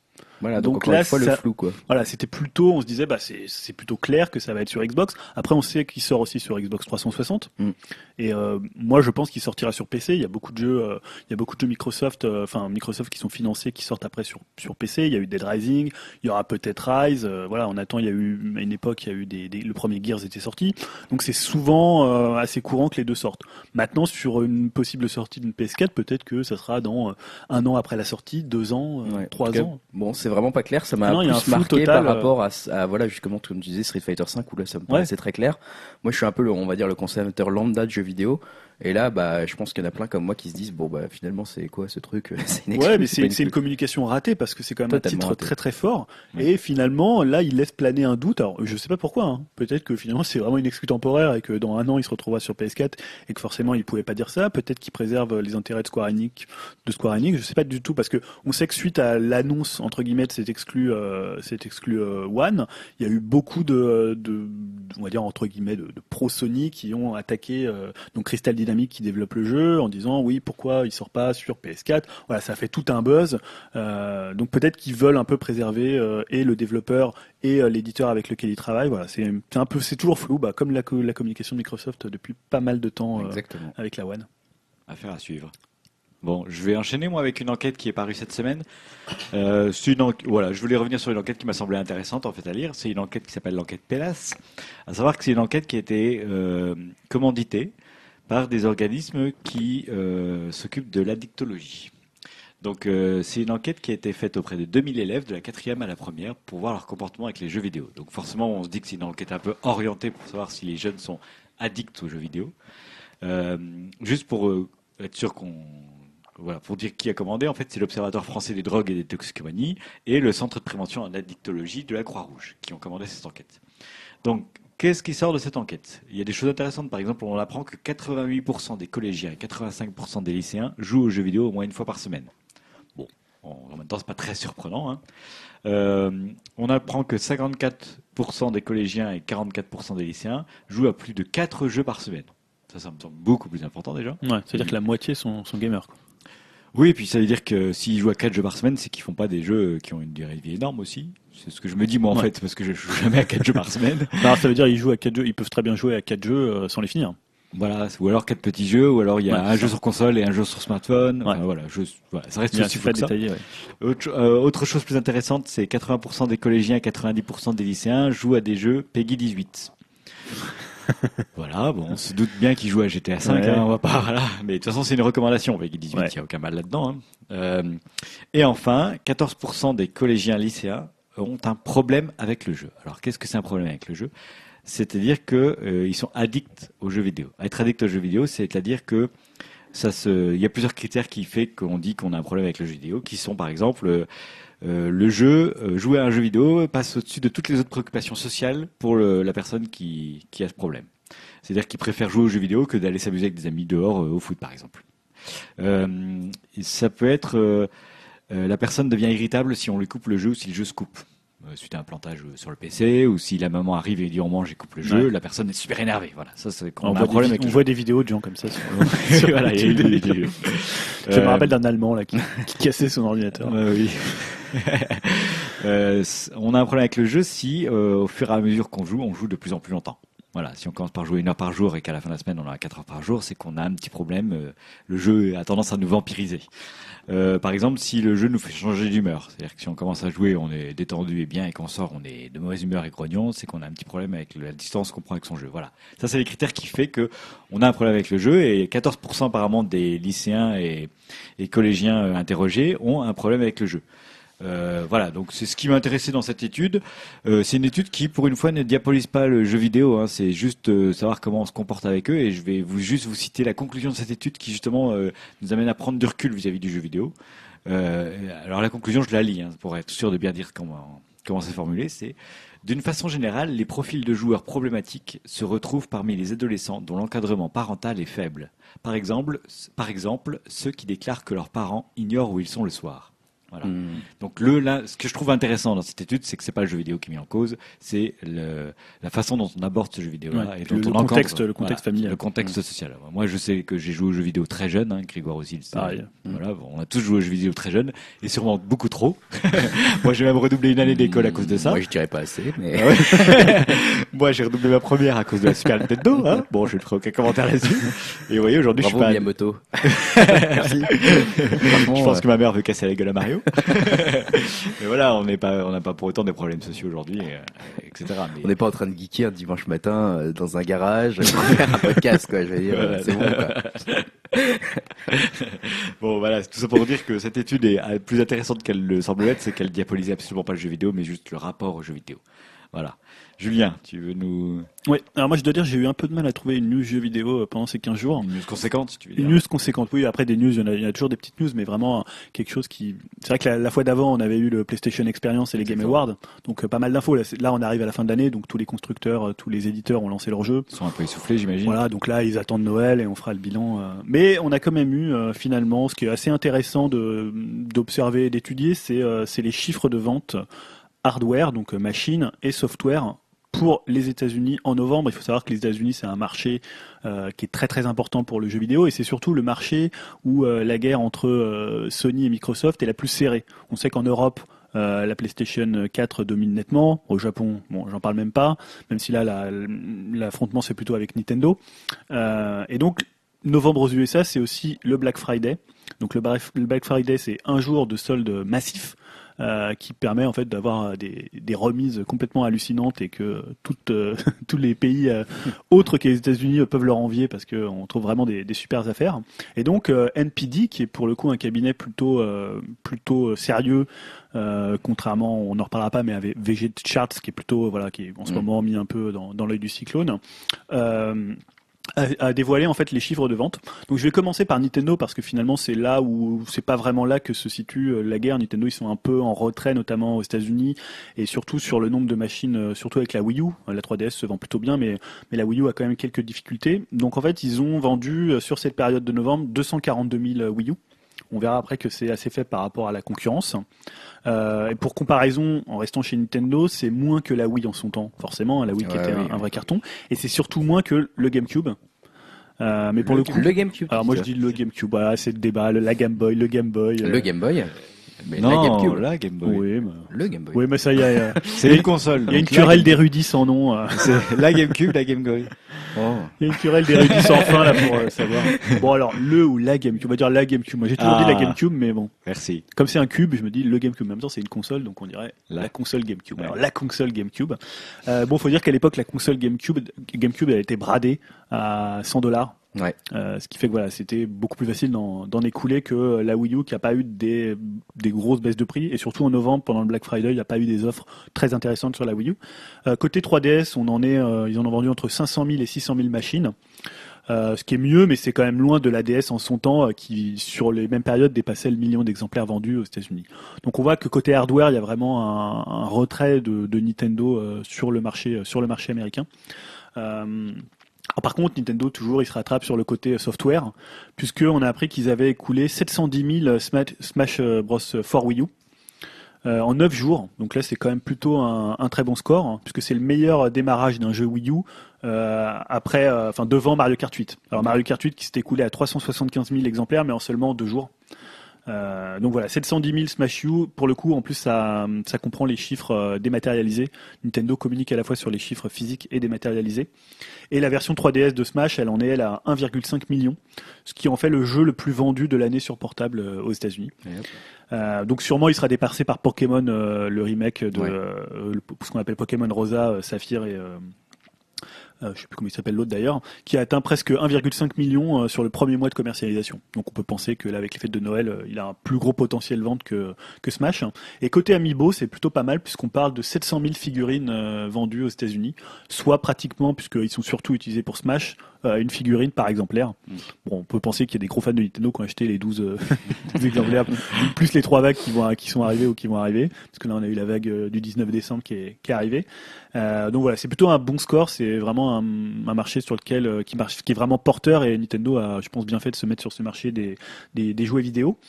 Et D'ailleurs, pour, pour petite information, le l'amiibo le plus vendu c'est Link, Ah tiens, Oui. voilà, devant Mario et Pikachu. Ah, c'est marrant. Voilà. C'est marrant. Étonnant, ouais, Link est toujours très très populaire. On peut penser que c'est vraiment sur la, la comment, la, la- vraiment les fans, le, corps de, le corps de, des fans de Ouais. Nintendo qui vont plutôt acheter Link, même si Link fait des ventes moins moins bonnes que Mario. euh, sur la base de fans, une figurine comme ça, ça sera toujours plus vendu au premier cercle que euh, à des gens un peu euh, moins euh, moins connaisseurs. Euh, mais voilà, ce qui était attendu, c'était vraiment le duel entre la PS4 et la One. Et en fait, après 10 mois de domination de la PS4 aux États-Unis, ce qui était quand même euh, assez important quand on se souvient de ce que faisait la 360 aux États-Unis, c'était vraiment une institution et euh, ce que qui, qui a dominé très clairement la la, P- la PS3. Et, euh, là, en fait, euh, la la One a vraiment très très bien marché. euh, puisque je regarde le chiffre, elle s'est vendue à 1 240 000 exemplaires pendant le mois de novembre. Donc là, je disais 240, 242 000 pour la Wii U, 1 240 000 pour la One. Ah oui, ok. Donc voilà, ça fait 1 million de plus, c'est Voilà, énorme en un mois. ça. Et 840 000 pour la PS4. Ah, elle est bien devant la PS4 Voilà. quand même. Donc là, 400 pour le 000 mois. de plus que, que la PS4. Alors c'est vrai que Microsoft a été hyper agressif sur le prix. Euh, on avait une réduction temporaire de 50 dollars et il y avait souvent des packs avec 3-4 jeux. Et finalement pour euh, le genre 50 dollars de moins, on avait 3-4 jeux contre une PS4 euh, sans rien. Mm. Donc voilà, ça fait la différence, Mm. surtout que c'était du Assassin's Creed Unity, c'était euh, du, euh, du Black Flag, on avait vraiment des packs euh, super intéressants. Donc voilà, Microsoft c'est quand même une grosse boîte, ils peuvent se permettre de faire des euh, comme ça, de d'essayer d'inonder parce que leur but vraiment c'est d'avoir un parc euh, plus important et ils peuvent se permettre de le faire. Après Sony reste quand même nettement en tête, euh, alors un peu moins, l'éca- l'écart s'est réduit aux États-Unis, mais mondialement Sony avec la PS4 euh, reste nettement devant. Euh, et ce qui est intéressant aussi, c'est que, alors, les, la next gen, on peut dire, bon, il n'y a pas trop de jeux, ça a été une année un peu en demi-teinte. Euh, c'est souvent des remakes, il n'y a pas vraiment des, un gros jeu qui te dit, tiens, j'ai envie de m'acheter une next gen qui est sortie en, en 2014. Mais pour le coup, elles font finalement des scores euh, que la gen précédente avait atteint qu'au bout de 5 années de vie. Alors, pour Oh expliquer- simplement pour expliquer, c'est que elles faisaient des mois comme euh, les deux viennent de faire aux États-Unis après 5 ans de, de vie. Oui. C'est-à-dire qu'elles font pas le même score que 5 ans de vie, on est d'accord, oui, hein, qu'on se comprenne bien. Mais voilà, simplement, ça montre bien qu'il y avait vraiment une demande pour euh, la next gen et que les gens euh, se sont rués dessus, euh, rués dessus massivement. Euh, donc après, il faudra voir les ventes de décembre parce que souvent les ventes de novembre euh, donnent une bonne indication sur ce qui se passe euh, en décembre. Sauf que là, comme ils avaient une, une politique très agressive avec des bundles, on va voir si en décembre aux États-Unis on est sur les mêmes écarts entre la PS4 et la One. Et je crois que maintenant la je crois qu'il y a plus que 700 000 machines d'écart aux États-Unis, donc c'est très très peu. C'est D'accord. Et puis surtout que fin novembre, il y a eu justement l'annonce de Street Fighter V sur PS4 qui va peut-être faire un peu freiner Xbox. Ils vont arrêter leur deal. Je sais pas si c'est un système seller aussi important que ça. Ça, C'est- ça, a marqué les esprits. Ça a marqué les esprits, on va dire. Moi, par exemple, Tomb. Raider me ferait plus chic d'être que sur la Xbox One Ouais. que Street Fighter. Ouais, tu- rien à faire. Ouais, T'auras mais, plus de difficultés à rater Tomb Raider que, que Street. Honnêtement, oui. ouais, mais c'est parce que t'es pas euh, dans le t'es pas dans le versus fighting, on va dire. T'es pas dans le oui, oui, pas du Ah, tout. après C'est le une scène importante. faut voir le, versus fighting, c'est un genre qui avait vraiment euh, décliné à l'époque euh, dans la précédente génération vrai, et qui est revenu vraiment sur Street Fighter 4. Ouais. Il faut voir si c'est un mouvement, euh, un mouvement euh, sur le long terme. Est-ce que les gens qui ont acheté Street 4 vont acheter Street 5 ou Ouais. alors euh, ils vont dire bon le, le fight- le fighting versus on en a un peu marre, on va passer à autre chose. Je sais pas si t'as vu en plus, j'ai vu, j'ai lu il y a pas longtemps là, que Street Fighter 5 n'était qu'en développement, n'était développé qu'à 20% apparemment. Ouais, c'est seulement. Oui, ils sont c'est pas du tout 2016. finis, c'est 2016, euh, voire euh, fin fin fin 2016. Et juste pour terminer, alors côté software, euh, le numéro 1 aux États-Unis en novembre, c'est euh, Call of Duty euh, Advanced Warfare, Pas de surprise. euh, qui s'est vendu à environ 4,5 millions d'exemplaires. Et pour le coup, alors c'est un bon chiffre puisqu'il est numéro 1, mais c'est très très loin de Modern Warfare 3, qui lui dépassait les 9 millions. Ah oui. Donc il y a vraiment une érosion du phénomène code euh, de Call of Duty. On l'avait vu d'ailleurs avec les précommandes qui étaient euh, moins importantes pour cette version. Pourtant, euh, c'est un des épisodes les mieux notés, les plus apparemment les plus appréciés, réussis, ouais, ouais, les plus réussis. Ils ont, ils- le moteur a changé. Ils sont revenus avec un solo apparemment qui est assez impressionnant. Il y a aussi encore une grosse campagne marketing avec Kevin Spacey. Donc, euh, mais pour le coup, peut-être qu'il y a une érosion, peut-être qu'il y a des nouveaux. euh, les gens jouent peut-être plus à Battlefield. Il y a eu Titanfall, ou alors ils sont sur d'autres jeux. Donc euh, voilà, ça, ça commence à s'éroder un peu. Euh, et alors GTA 5, lui, c'est encore vendu à 1,1 million d'exemplaires euh, sur le mois de novembre sur ouais. PS4 et One. Euh, donc on voit que les remasters ça marche très bien. C'est alors quelque part, ok, c'est moi j'adore GTA 5, mais c'est un peu triste de voir que finalement il se vend plus qu'un Far Cry 4 ou qu'un Dragon Age Inquisition qui sont euh, des nouveautés quoi. Qui eux, elles se vendent à 700 000 pour Far Cry 3, pour Far Cry 4 et 600 000 pour Dragon Age. Les jeux les plus vendus de fin 2014 sont des jeux de fin 2013, quoi. Bah voilà, ouais. Enfin de ouais, de, tout à fait, ouais. C'est un Des- peu triste, ouais. Et euh, Unity, pour le coup, a c'est pas très bien vendu, euh, Assassin's Creed Unity, puisqu'il fait euh, près de 1,5 million, qui était très loin de, du 3, qui lui s'était vendu à 3 millions. Il faut dire que le 3, ça parlait de, des États-Unis. Euh, et bon, il s'est pas si mal vendu parce qu'il y avait des bundles avec la One, donc ça, ça lui assure un chiffre. Mais en vente euh, sans bundle, euh, il marche pas très bien. Peut-être que la Révolution française, ça passionne pas tellement les, Les les, Américains. les Américains. Ça serait Et juste pour euh, terminer sur cette, euh, cette news, euh, voilà, dans son ensemble, on peut dire que le marché n'est pas vraiment florissant puisque en fait, il y a une chute de 11% des revenus générés par le jeu vidéo par rapport à novembre 2013. Donc ça veut dire une baisse du chiffre d'affaires environ de 294 millions de dollars. Donc ça paraît quand même assez important Oui. sur le hard- hardware et 17 millions sur le software. Donc c'est pas une grande année 2013 euh, pour, euh, pour le, le- le jeu vidéo. J'ai l'impression que les consommateurs sont un peu dans l'attente. Hein, de... D'un gros blockbuster qui ferait vendre des consoles. euh, Oui, pour autant les consoles next-gen se vendent, euh, se vendent très bien, se oui. c'est- une relative de mi-teinte. hein. Oui, c'est normal. Oui, surtout que là, c'est parce que euh, moi, je me souviens qu'au lancement, beaucoup de gens disaient mais ça va pas se vendre. Voilà. Les gens, il n'y a pas forcément de demande, il n'y a pas forcément un jeu qui te dit tiens, tu vas en acheter. Mais finalement, on a vu que les gens étaient euh, très très très intéressés pour passer à la nouvelle génération. Bah, comme on est dans les chiffres, moi je vais rapidement rester dans les chiffres avant de te donner la parole, Grégoire. Euh, pour les ventes de la Wii U qui ont fait un petit bond sympa en fin novembre, c'est pour ça que je voulais faire un petit clin d'œil là-dessus en France. La Wii U a fait un bond de 99% en plus de ventes. bon, elle se vendait pas énormément. Voilà, ça, elle partait de trois exemplaires. Ça, ça dépend d'où on part. hein. Voilà, exactement. Mais bon, c'est quand même sympa à souligner. Euh, C'est en France, hein. C'est en France. Ouais. Oui, je parle de la France comme Julien a parlé des États-Unis. Alors, en France, la Wii U maintenant a dépassé les 500 000 exemplaires euh, de consoles vendues, Ah, de demi-million. C'est c'est un- c'est une barrière. C'est une barrière C'est bien, c'est bien, ça commence à se vendre. Après, il faut se dire qu'en deux ans, la Wii U a été à 500 000 exemplaires et la PS4 en est à un million au bout d'un an. Donc voilà, elle a vendu deux fois plus de PS4 en un an que En la Wii U en moins de deux temps, ans. ouais. Voilà. Quatre Le- fois plus, quoi. Je disais que leur objectif de l'objectif de Nintendo c'était de se situer dans, euh, enfin d'être devant Microsoft sur la période de, de Noël. Bah, pour l'instant, en parti, France, en tout cas, ils sont bien partis, hein, parce Ouais. qu'en France, on en est à 330 000 exemplaires Ouais. et un demi-million du Wii U. Donc la Wii U est devant, en effet. Bon, après, euh, juste pour, comme ça, pour, te, pour le savoir, les 3DS, on est à 3,1 millions d'exemplaires en France. Donc Ça, porte pas mal, hein. plutôt pas mal. Ça, euh, c'est pas mal, ouais. Voilà, mais euh, voilà, c'était juste pour contrebalancer un peu ce qui se passe aux États-Unis, ce qui se passe en France. Mais on réabordera tous ces chiffres, j'imagine, courant janvier, quand on aura les données de, De des ventes de Noël, euh, de l'année exactement. Grégoire, tu voulais nous parler de quoi? Je voulais vous parler de, de Papers, Please, qui est arrivé sur iOS, sur euh, les systèmes d'Apple, euh, où Apple a eu une réaction un peu étrange. Je voulais en parler rapidement, puisque donc c'est, Papers, Please, c'est, c'est un jeu qui a une très bonne réputation, un jeu d'aventure morale, entre guillemets, où on incarne en fait un garde-frontière qui doit contrôler les gens qui peuvent entrer ou pas dans un pays. Donc en gros, on doit contrôler les pièces d'identité des personnes qui veulent rentrer dans le pays, on doit prendre des décisions, genre est-ce que on interdit à cette personne d'entrer parce qu'elle n'a pas le bon papier alors que ça va être une personne tout à fait euh, respectable? Ou au contraire est-ce qu'on autorise cette personne à rentrer alors que ça se trouve c'est un terroriste? Enfin c'est un peu ce genre de choses. Et puis on peut aller même jusqu'à accepter des pots de vin ce genre de choses. Un jeu qui a vraiment une très très bonne réputation qui est peut-être selon certains magazines le meilleur jeu qui pourrait arriver sur le sur l'iPad Euh, mais Apple ils ont vous le savez peut-être des conditions d'acceptation des jeux qui sont un petit peu particulières puisque euh, eux ils ont imposé ils ont imposé aux développeurs de rajouter des dessous hein, des, des sous-vêtements quoi aux individus qui apparaissaient nus comme des vers sous l'appareil de scan. Donc euh, même pixelisé, puisque c'est un ça, jeu un peu pixel art hein, quand même. C'est pas un jeu, c'est un jeu développé par un, un mec tout seul, je crois. Et même pixelisé, ça gênait Apple, qui pour qui le nu restait quelque chose de pornographique, alors que le jeu en soi moralement euh, est très violent. Euh, il y a du, on parle de terrorisme, de torture, c'est une ambiance assez lourde. Donc euh, ça, ça ne gênait pas du tout Apple. Par contre, de fait que les gens passaient sous un scanner et qu'on les voyait nus, ça, ça, ça a bloqué. Euh, Lucas, euh, Lucas Pope, qui est le, le, le, développeur du jeu, a dit que c'était une mauvaise interprétation de la part d'Apple, que en gros, il, il pouvait comprendre que c'était juste un petit souci de communication entre eux, euh, et que Apple ont suggéré à, à Pope de resoumettre le jeu avec l'option de nudité. Lui, il s'est posé la question même de l'enlever complètement. A priori, pour l'instant, elle est enlevée complètement avant qu'elle ressorte avec une option euh, cochable, mais peut-être activée par défaut. Euh, le problème aussi derrière, c'est que tout simplement la nudité dans ce jeu-là n'était loin d'être pornographique. Elle participait à l'ambiance du jeu parce que justement, tu devais te sentir un peu mal en tant que garde frontière de devoir faire bah, un peu euh, se déshabiller complètement, peut-être des gens qui n'avaient euh, rien de dangereux, des gens oui, innocents. Il y avait quelque chose dans la violation euh, de l'intimité qui faisait que tu ressentais le jeu de façon assez, assez fortement apparemment.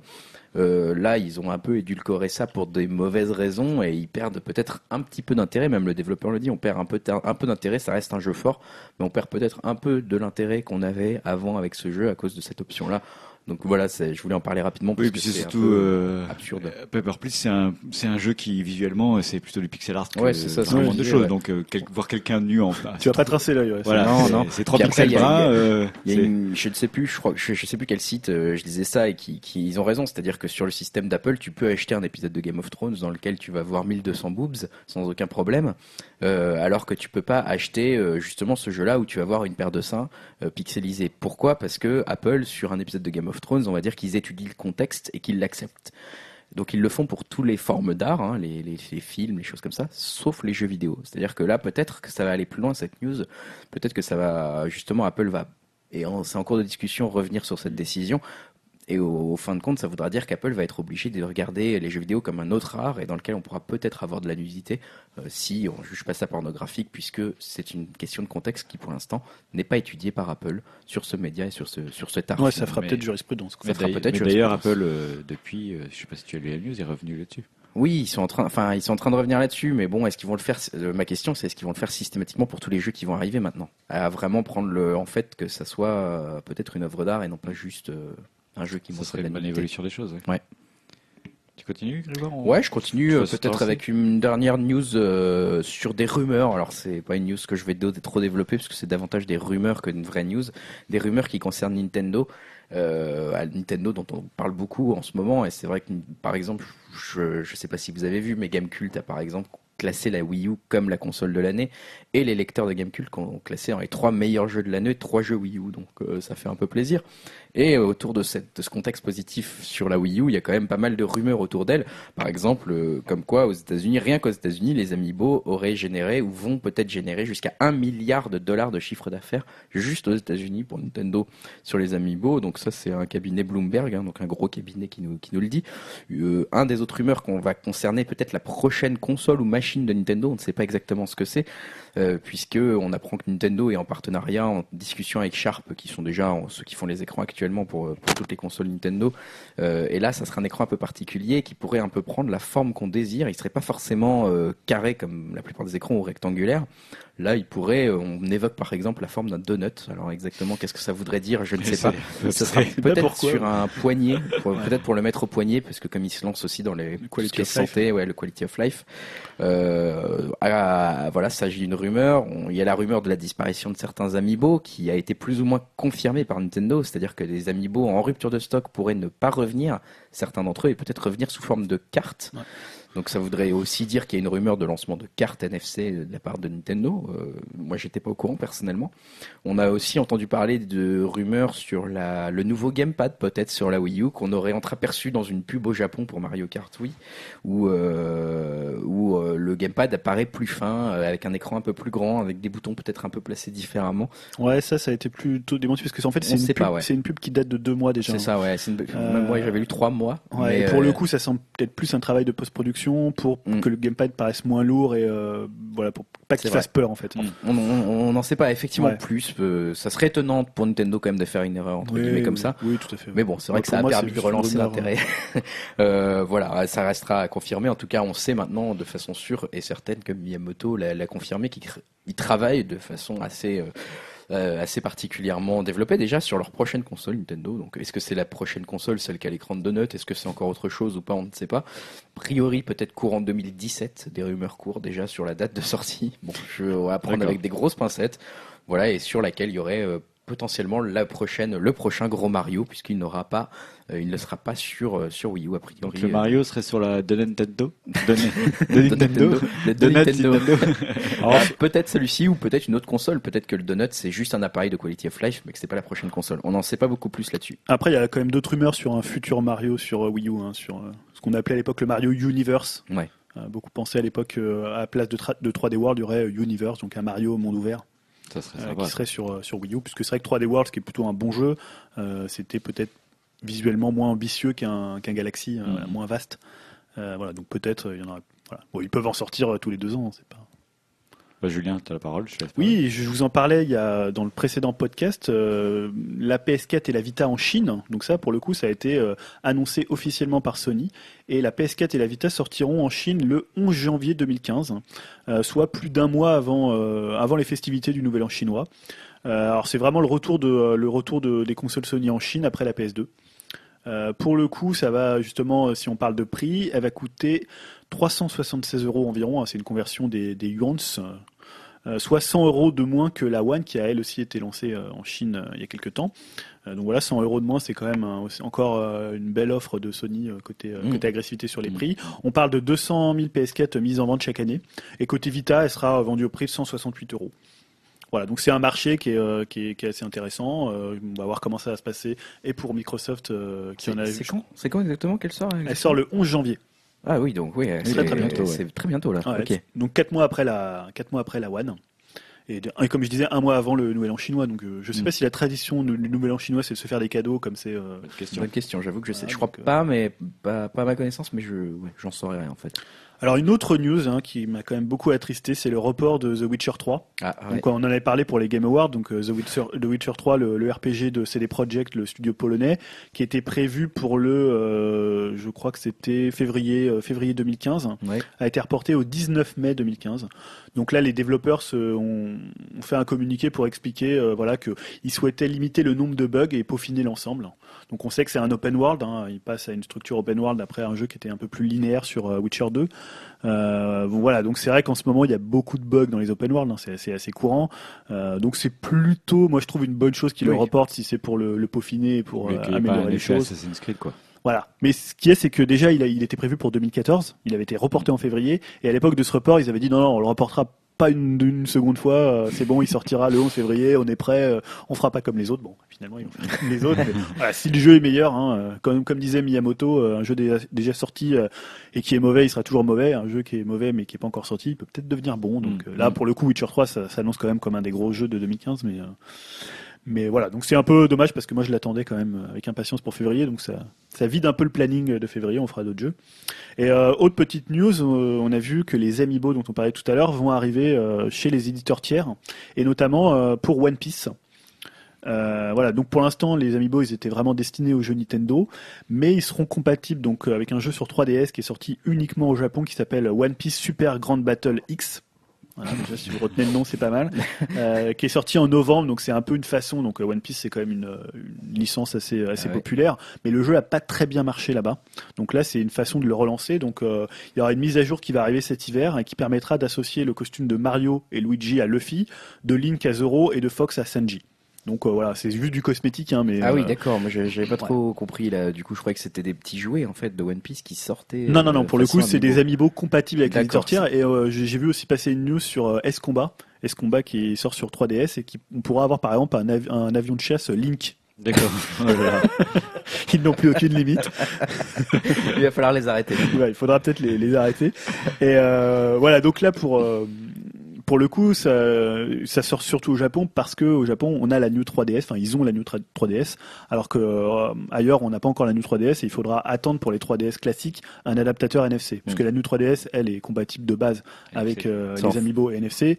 Et euh, les anciennes 3DS, pas encore, il faudra qu'ils sortent l'adaptateur. C'est en février, je crois, en Europe 1, la nuit 3DS, un truc comme ça, je crois. Il n'y a pas de date, je crois que c'est ouais, non, c'est qu'il y avait- 2015, Ouais, mais euh, retenu début 2015 aussi. Ouais. moi j'ai retenu plutôt mai, mais bon. Ah ouais Ah je sais pas, mais il n'y a pas de date Ah, officielle d'accord. pour le coup. euh. Ok. Très bien. Eh ben écoutez, euh, passons maintenant à ce qui s'est passé il y a un an dans l'actu.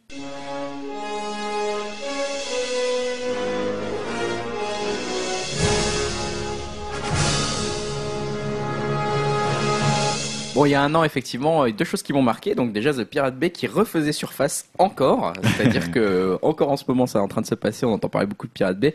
C'est pour ça que j'en parle. Donc il y a un an, Pirate Bay disparaissait refaisait surface. Il déménageait temporairement sur un thepiratebay.ac. Depuis, euh, c'est surtout depuis qui m'intéresse, c'est qu'est-ce qui s'est passé? Bon, bah, vous avez sûrement entendu que The Pirate Bay avait été fermé suite à un raid de la police suédoise. Ils, avaient ils ont remis récemment un suspect en liberté.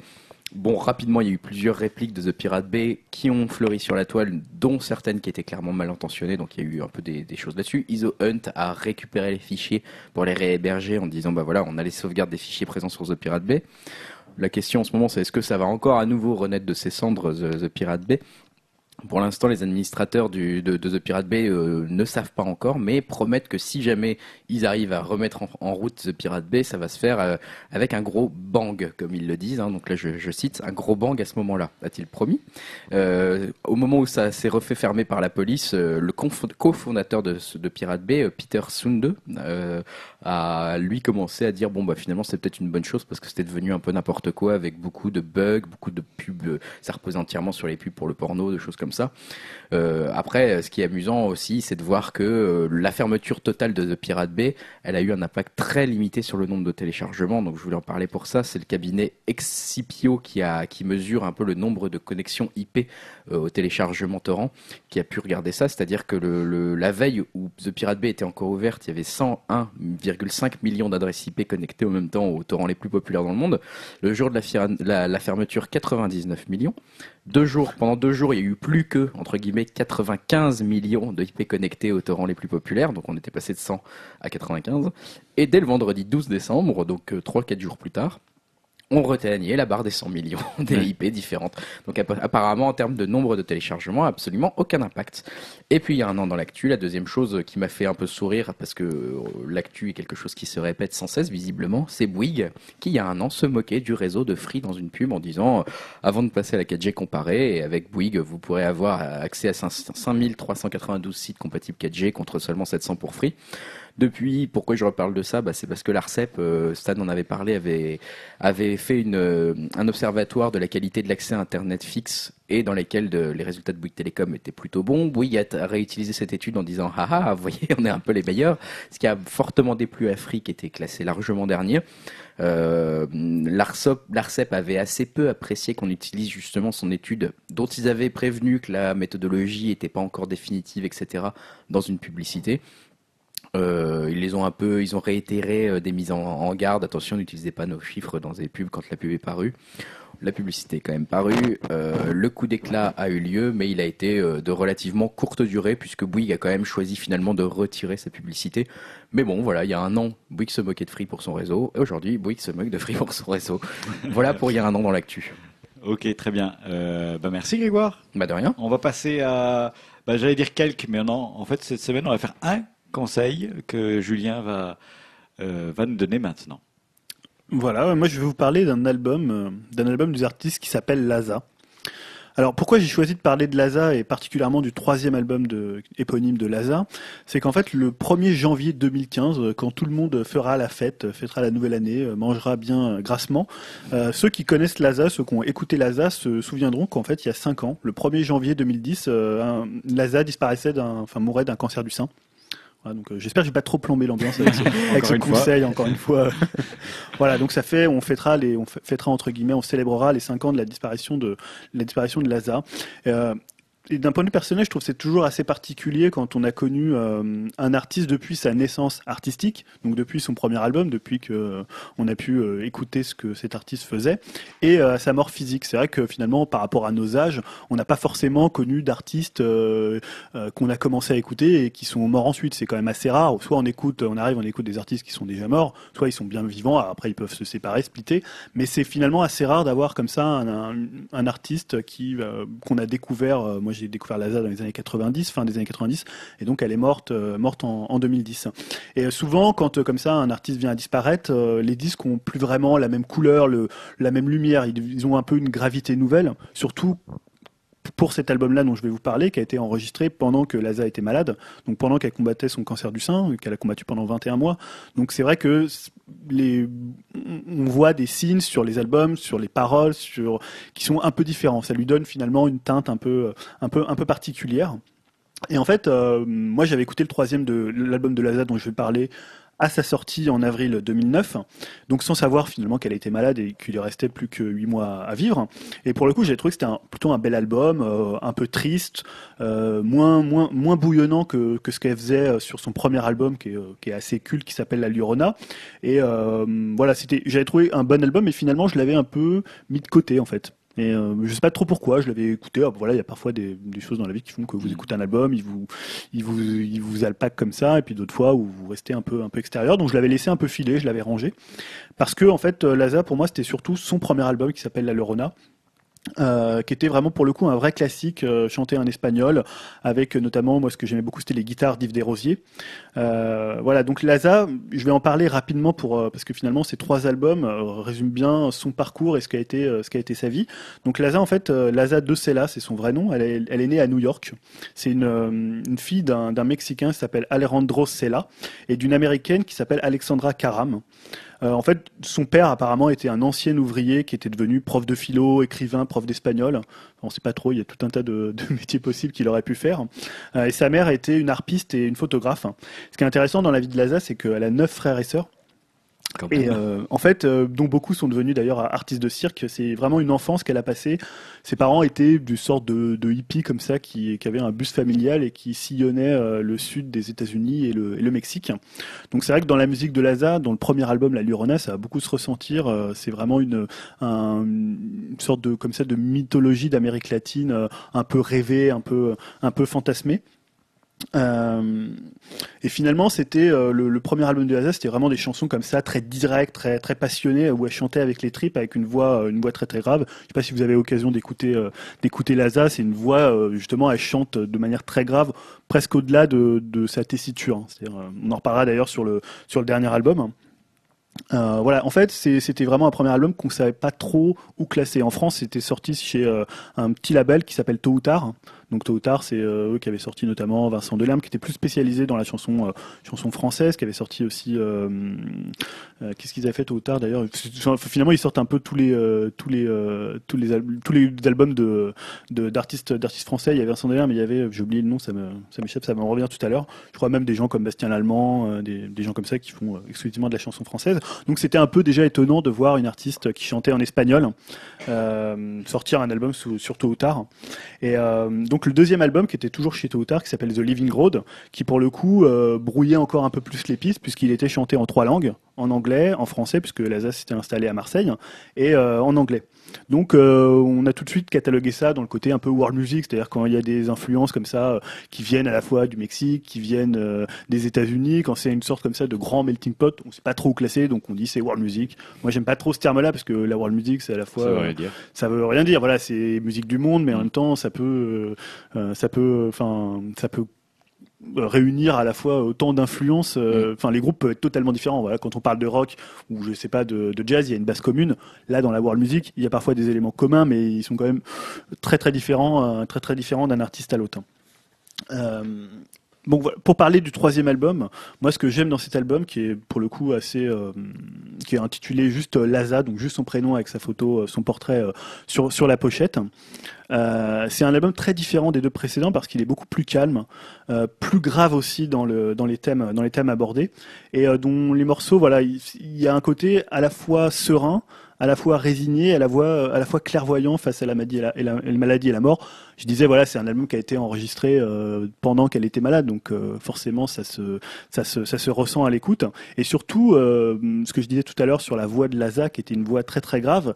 Et en fait, comme elle chantait au-delà de sa tessiture, sa tessiture de voix, ce qui s'est passé, c'est qu'elle a eu un problème de, un problème de voix et donc elle pouvait plus chanter de la même façon. Donc mmh. elle a dû se réhabituer à chanter de manière plus calme, de manière plus posée, de manière aussi, euh, de manière aussi plus claire.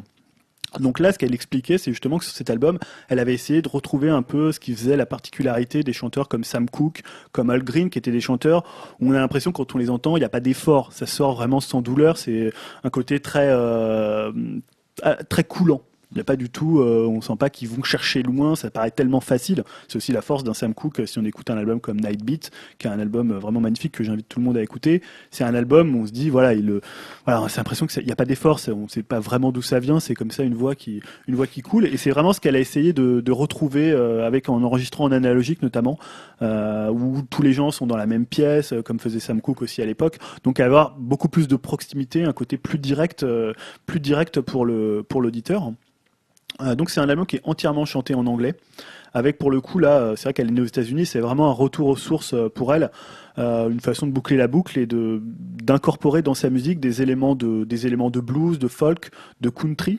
Mais pour le coup, euh, si vous avez écouté cet album, c'est pas du tout un album qui sonne comme du blues, comme on entend ce que ce qu'est le blues ou comme de la country. C'est juste par des touches très délicates. C'est un album qui appartient pas vraiment à un genre particulier de musique. On peut même pas dire que c'est de la world music, c'est on peut pas dire que c'est de la country, du folk, du blues. C'est vraiment du Laza. Je pense que c'est vraiment une artiste qui a euh, qui a installé un style et ça serait très difficile, je pense, de reprendre des chansons de Laza. C'est souvent les comme ça les, grandes chanteuses ou les grandes les grands chanteurs euh, quand ils ont un style, bah soit faut faire une réinterprétation de la chanson, euh, mais si vous faites une reprise en calquant, bah ça va tout de suite être un peu euh, être un peu un peu ridicule. Voilà, on se dit jamais, bah voilà, en écoutant un morceau, c'est country là, ou un, on se dit c'est blues là. Là voilà, c'est tellement bien digéré, c'est tellement tellement elle. D'ailleurs, c'est plutôt un album que je conseille d'écouter seul au casque, par exemple. C'est pas vraiment un disque que je trouve qui se qui se prête à qui se partage en fait.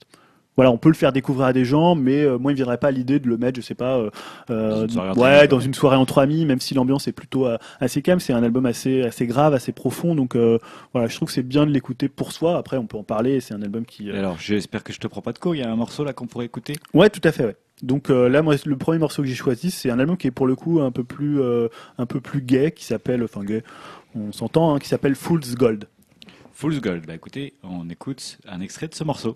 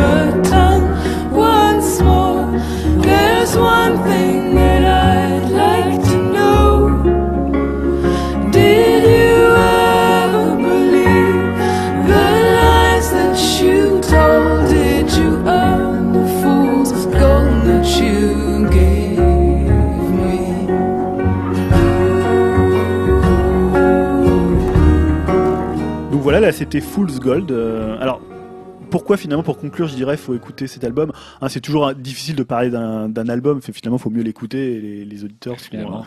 Ouais. font leur propre avis dessus et c'est toujours difficile de le décrire avec des mots d'écrire des, des émotions des instruments c'est pas forcément évident. Mais je dirais que voilà c'est ce que j'aime chez Laza et ce que j'aimais chez Laza c'est que vraiment pour le coup c'est un modèle d'intégrité c'est quelqu'un indépendamment des goûts musicaux qu'on peut avoir finalement on peut dire bah j'aime pas j'aime pas Laza mais c'est je trouve que c'est quelqu'un qui a jamais choisi la facilité. Ces trois albums sont très différents. Elle a jamais choisi de reproduire une formule. Elle s'est jamais dit bah voilà la Lurona c'est un album qui avait par exemple très très bien marché en France et, euh, et au Canada. Elle s'est pas dit bah tiens je vais faire la Lurona B je vais rester sur ce euh, segment de la chanson chantée en espagnol. Elle est allée vers quelque chose euh, voilà de plus personnel. Elle est allée vers un- avec d'autres langues. Et même le troisième album où elle aurait pu encore fait, faire du world music elle est revenue encore à ses racines. Donc c'est ça que je trouve touchant chez elle. C'est c'est quelqu'un que qu'on peut pas attaquer pour son opportunisme ou pour son son manque d'intégrité. Et c'est pas si courant. Et justement et c'est pas quelque chose non plus qui a revendiqué. C'est-à-dire parfois des des artistes ils vont euh, ils vont dire bah voilà moi je suis un modèle d'int- d'intégrité et ils vont le, le presque le mettre en, ils vont presque se faire un porte-drapeau de ça en disant voilà je suis intègre et finalement dire qu'on est intègre c'est plus vraiment l'être alors que Laza le geste même de ses albums fait que voilà il y a rien de calculé il y a rien de cynique dans la musique de Laza c'est vraiment une musique très très pure euh, très très belle. Euh, Il y a une bienveillance, une élégance, moi je trouve une lucidité euh, qui, moi, m'ont toujours, toujours forcé le respect. Et euh, tous les gens que moi j'ai croisés, j'ai croisé beaucoup de gens dans qui aimaient des styles musicaux différents. Il y a beaucoup de gens qui aimaient Laza, voilà, indépendamment des goûts musicaux qu'ils pouvaient avoir. Donc ça, je trouve ça aussi que c'est intéressant. Justement, je conclurai par une petite phrase de, une phrase de l'album qui est en ouverture de, du- d'un morceau qui est très poignant. C'est pas celui qu'on écoutera, on écoutera, je pense, Rising en, fin de podcast, mais le morceau Going In, où elle chante en ouverture, alors que ma vie venait de s'achever, que ma mort ne faisait que commencer, je t'ai dit que je ne te quitterai jamais, tout en sachant que ce jour viendrait. Voilà, donc ça résume bien une forme d'élégance de Laza, une forme aussi de gravité euh, vis-à-vis de la mort, mais c'est pas un album, euh, c'est un album qui est très très beau à écouter, c'est pas un album tragique ou larmoyant, euh, voilà. Bon, Bah, écoute, ça donne envie. Hein.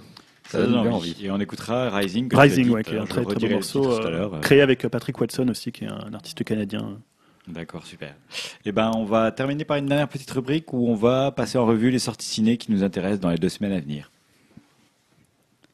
Grégoire, qu'est-ce que tu nous conseillerais, toi, pour euh, la semaine du 24, le mercredi 24 Alors moi, la semaine du mercredi 24, je me suis noté deux films. Je me suis noté Comment tuer son boss 2. Je crois que toi aussi, tu te l'es noté, Stan. évidemment. Euh, un peu pour la blague, parce que bon, Comment tuer son boss 1 m'avait fait marrer. Euh, là, j'avoue que j'ai même pas été voir la bande-annonce de Comment Eh tuer ben, son j'ai boss vu 2. la bande-annonce et j'ai été déçu. Ah zut, parce que justement, je me suis dit, je vais pas aller la voir comme j'ai bien aimé le 1, ça m'a fait Mais rigoler. je pense que c'est la bande-annonce, que c'est pas le film qui s'annonce décevant, c'est que la bande-annonce nous donne l'impression que c'est le Comment tuer son boss 1, mais euh, re- refait en fait. Euh, Ouais, on a l'impression de revoir, euh, bande-annonce, on a l'impression de revoir le Comment tuer son boss 1. Bon. Donc, mais après, je pense que j'ai vu des campagnes virales qui m'ont fait sourire et plus, plus rire qu'autre chose, donc je pense que ça me plaira. Si on a aimé les personnages du 1, je pense que le 2 devrait nous plaire. Ouais, Il y a Jason Sudeikis et Charlie Day, donc moi déjà, déjà dès que j'entends Charlie Day parler, euh, l'acteur qui joue dedans, euh, je, je me fais, il me fait trop, sa voix me fait marrer, donc je sais que C'est l'acteur qui joue le dentiste?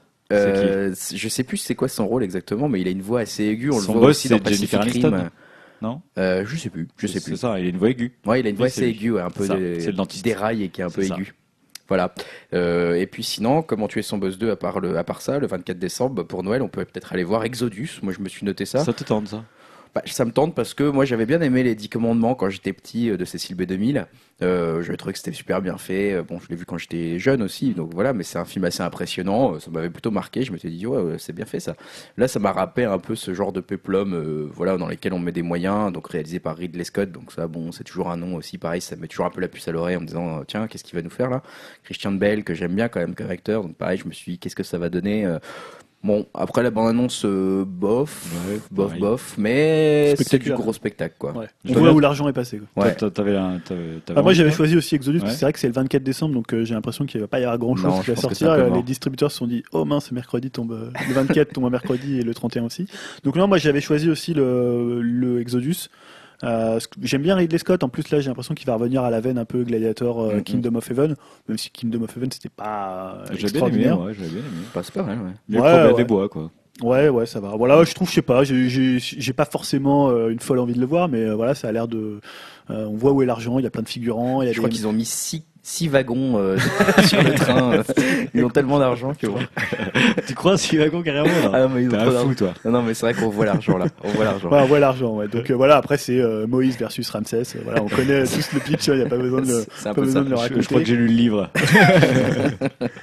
bon, Julia, t'as la main. euh, le 31 décembre. Ah oui, alors beaucoup plus intéressant, Ah je, je pense. Hein, je crois qu'on a choisi le même d'ailleurs avec Greg. ouais. C'est le nouveau film donc de, de Chandor, hein, Chandor qui avait fait euh, Margin Call, qui était un film je crois sur la finance. Exactement. Euh, Un de et mes films préférés, pour Voilà. info. Pour le coup, moi on me parle toujours de Chandor et j'ai pas encore vu de Chandor parce qu'après il y avait euh, All Is Lost, euh, ce film qui se passait moins bien avec Robert Redford, c'est ça Ouais, c'est ça. Tout seul Robert Redford qui est euh, sur son bateau, voilà, il a un accident et il doit s'en sortir.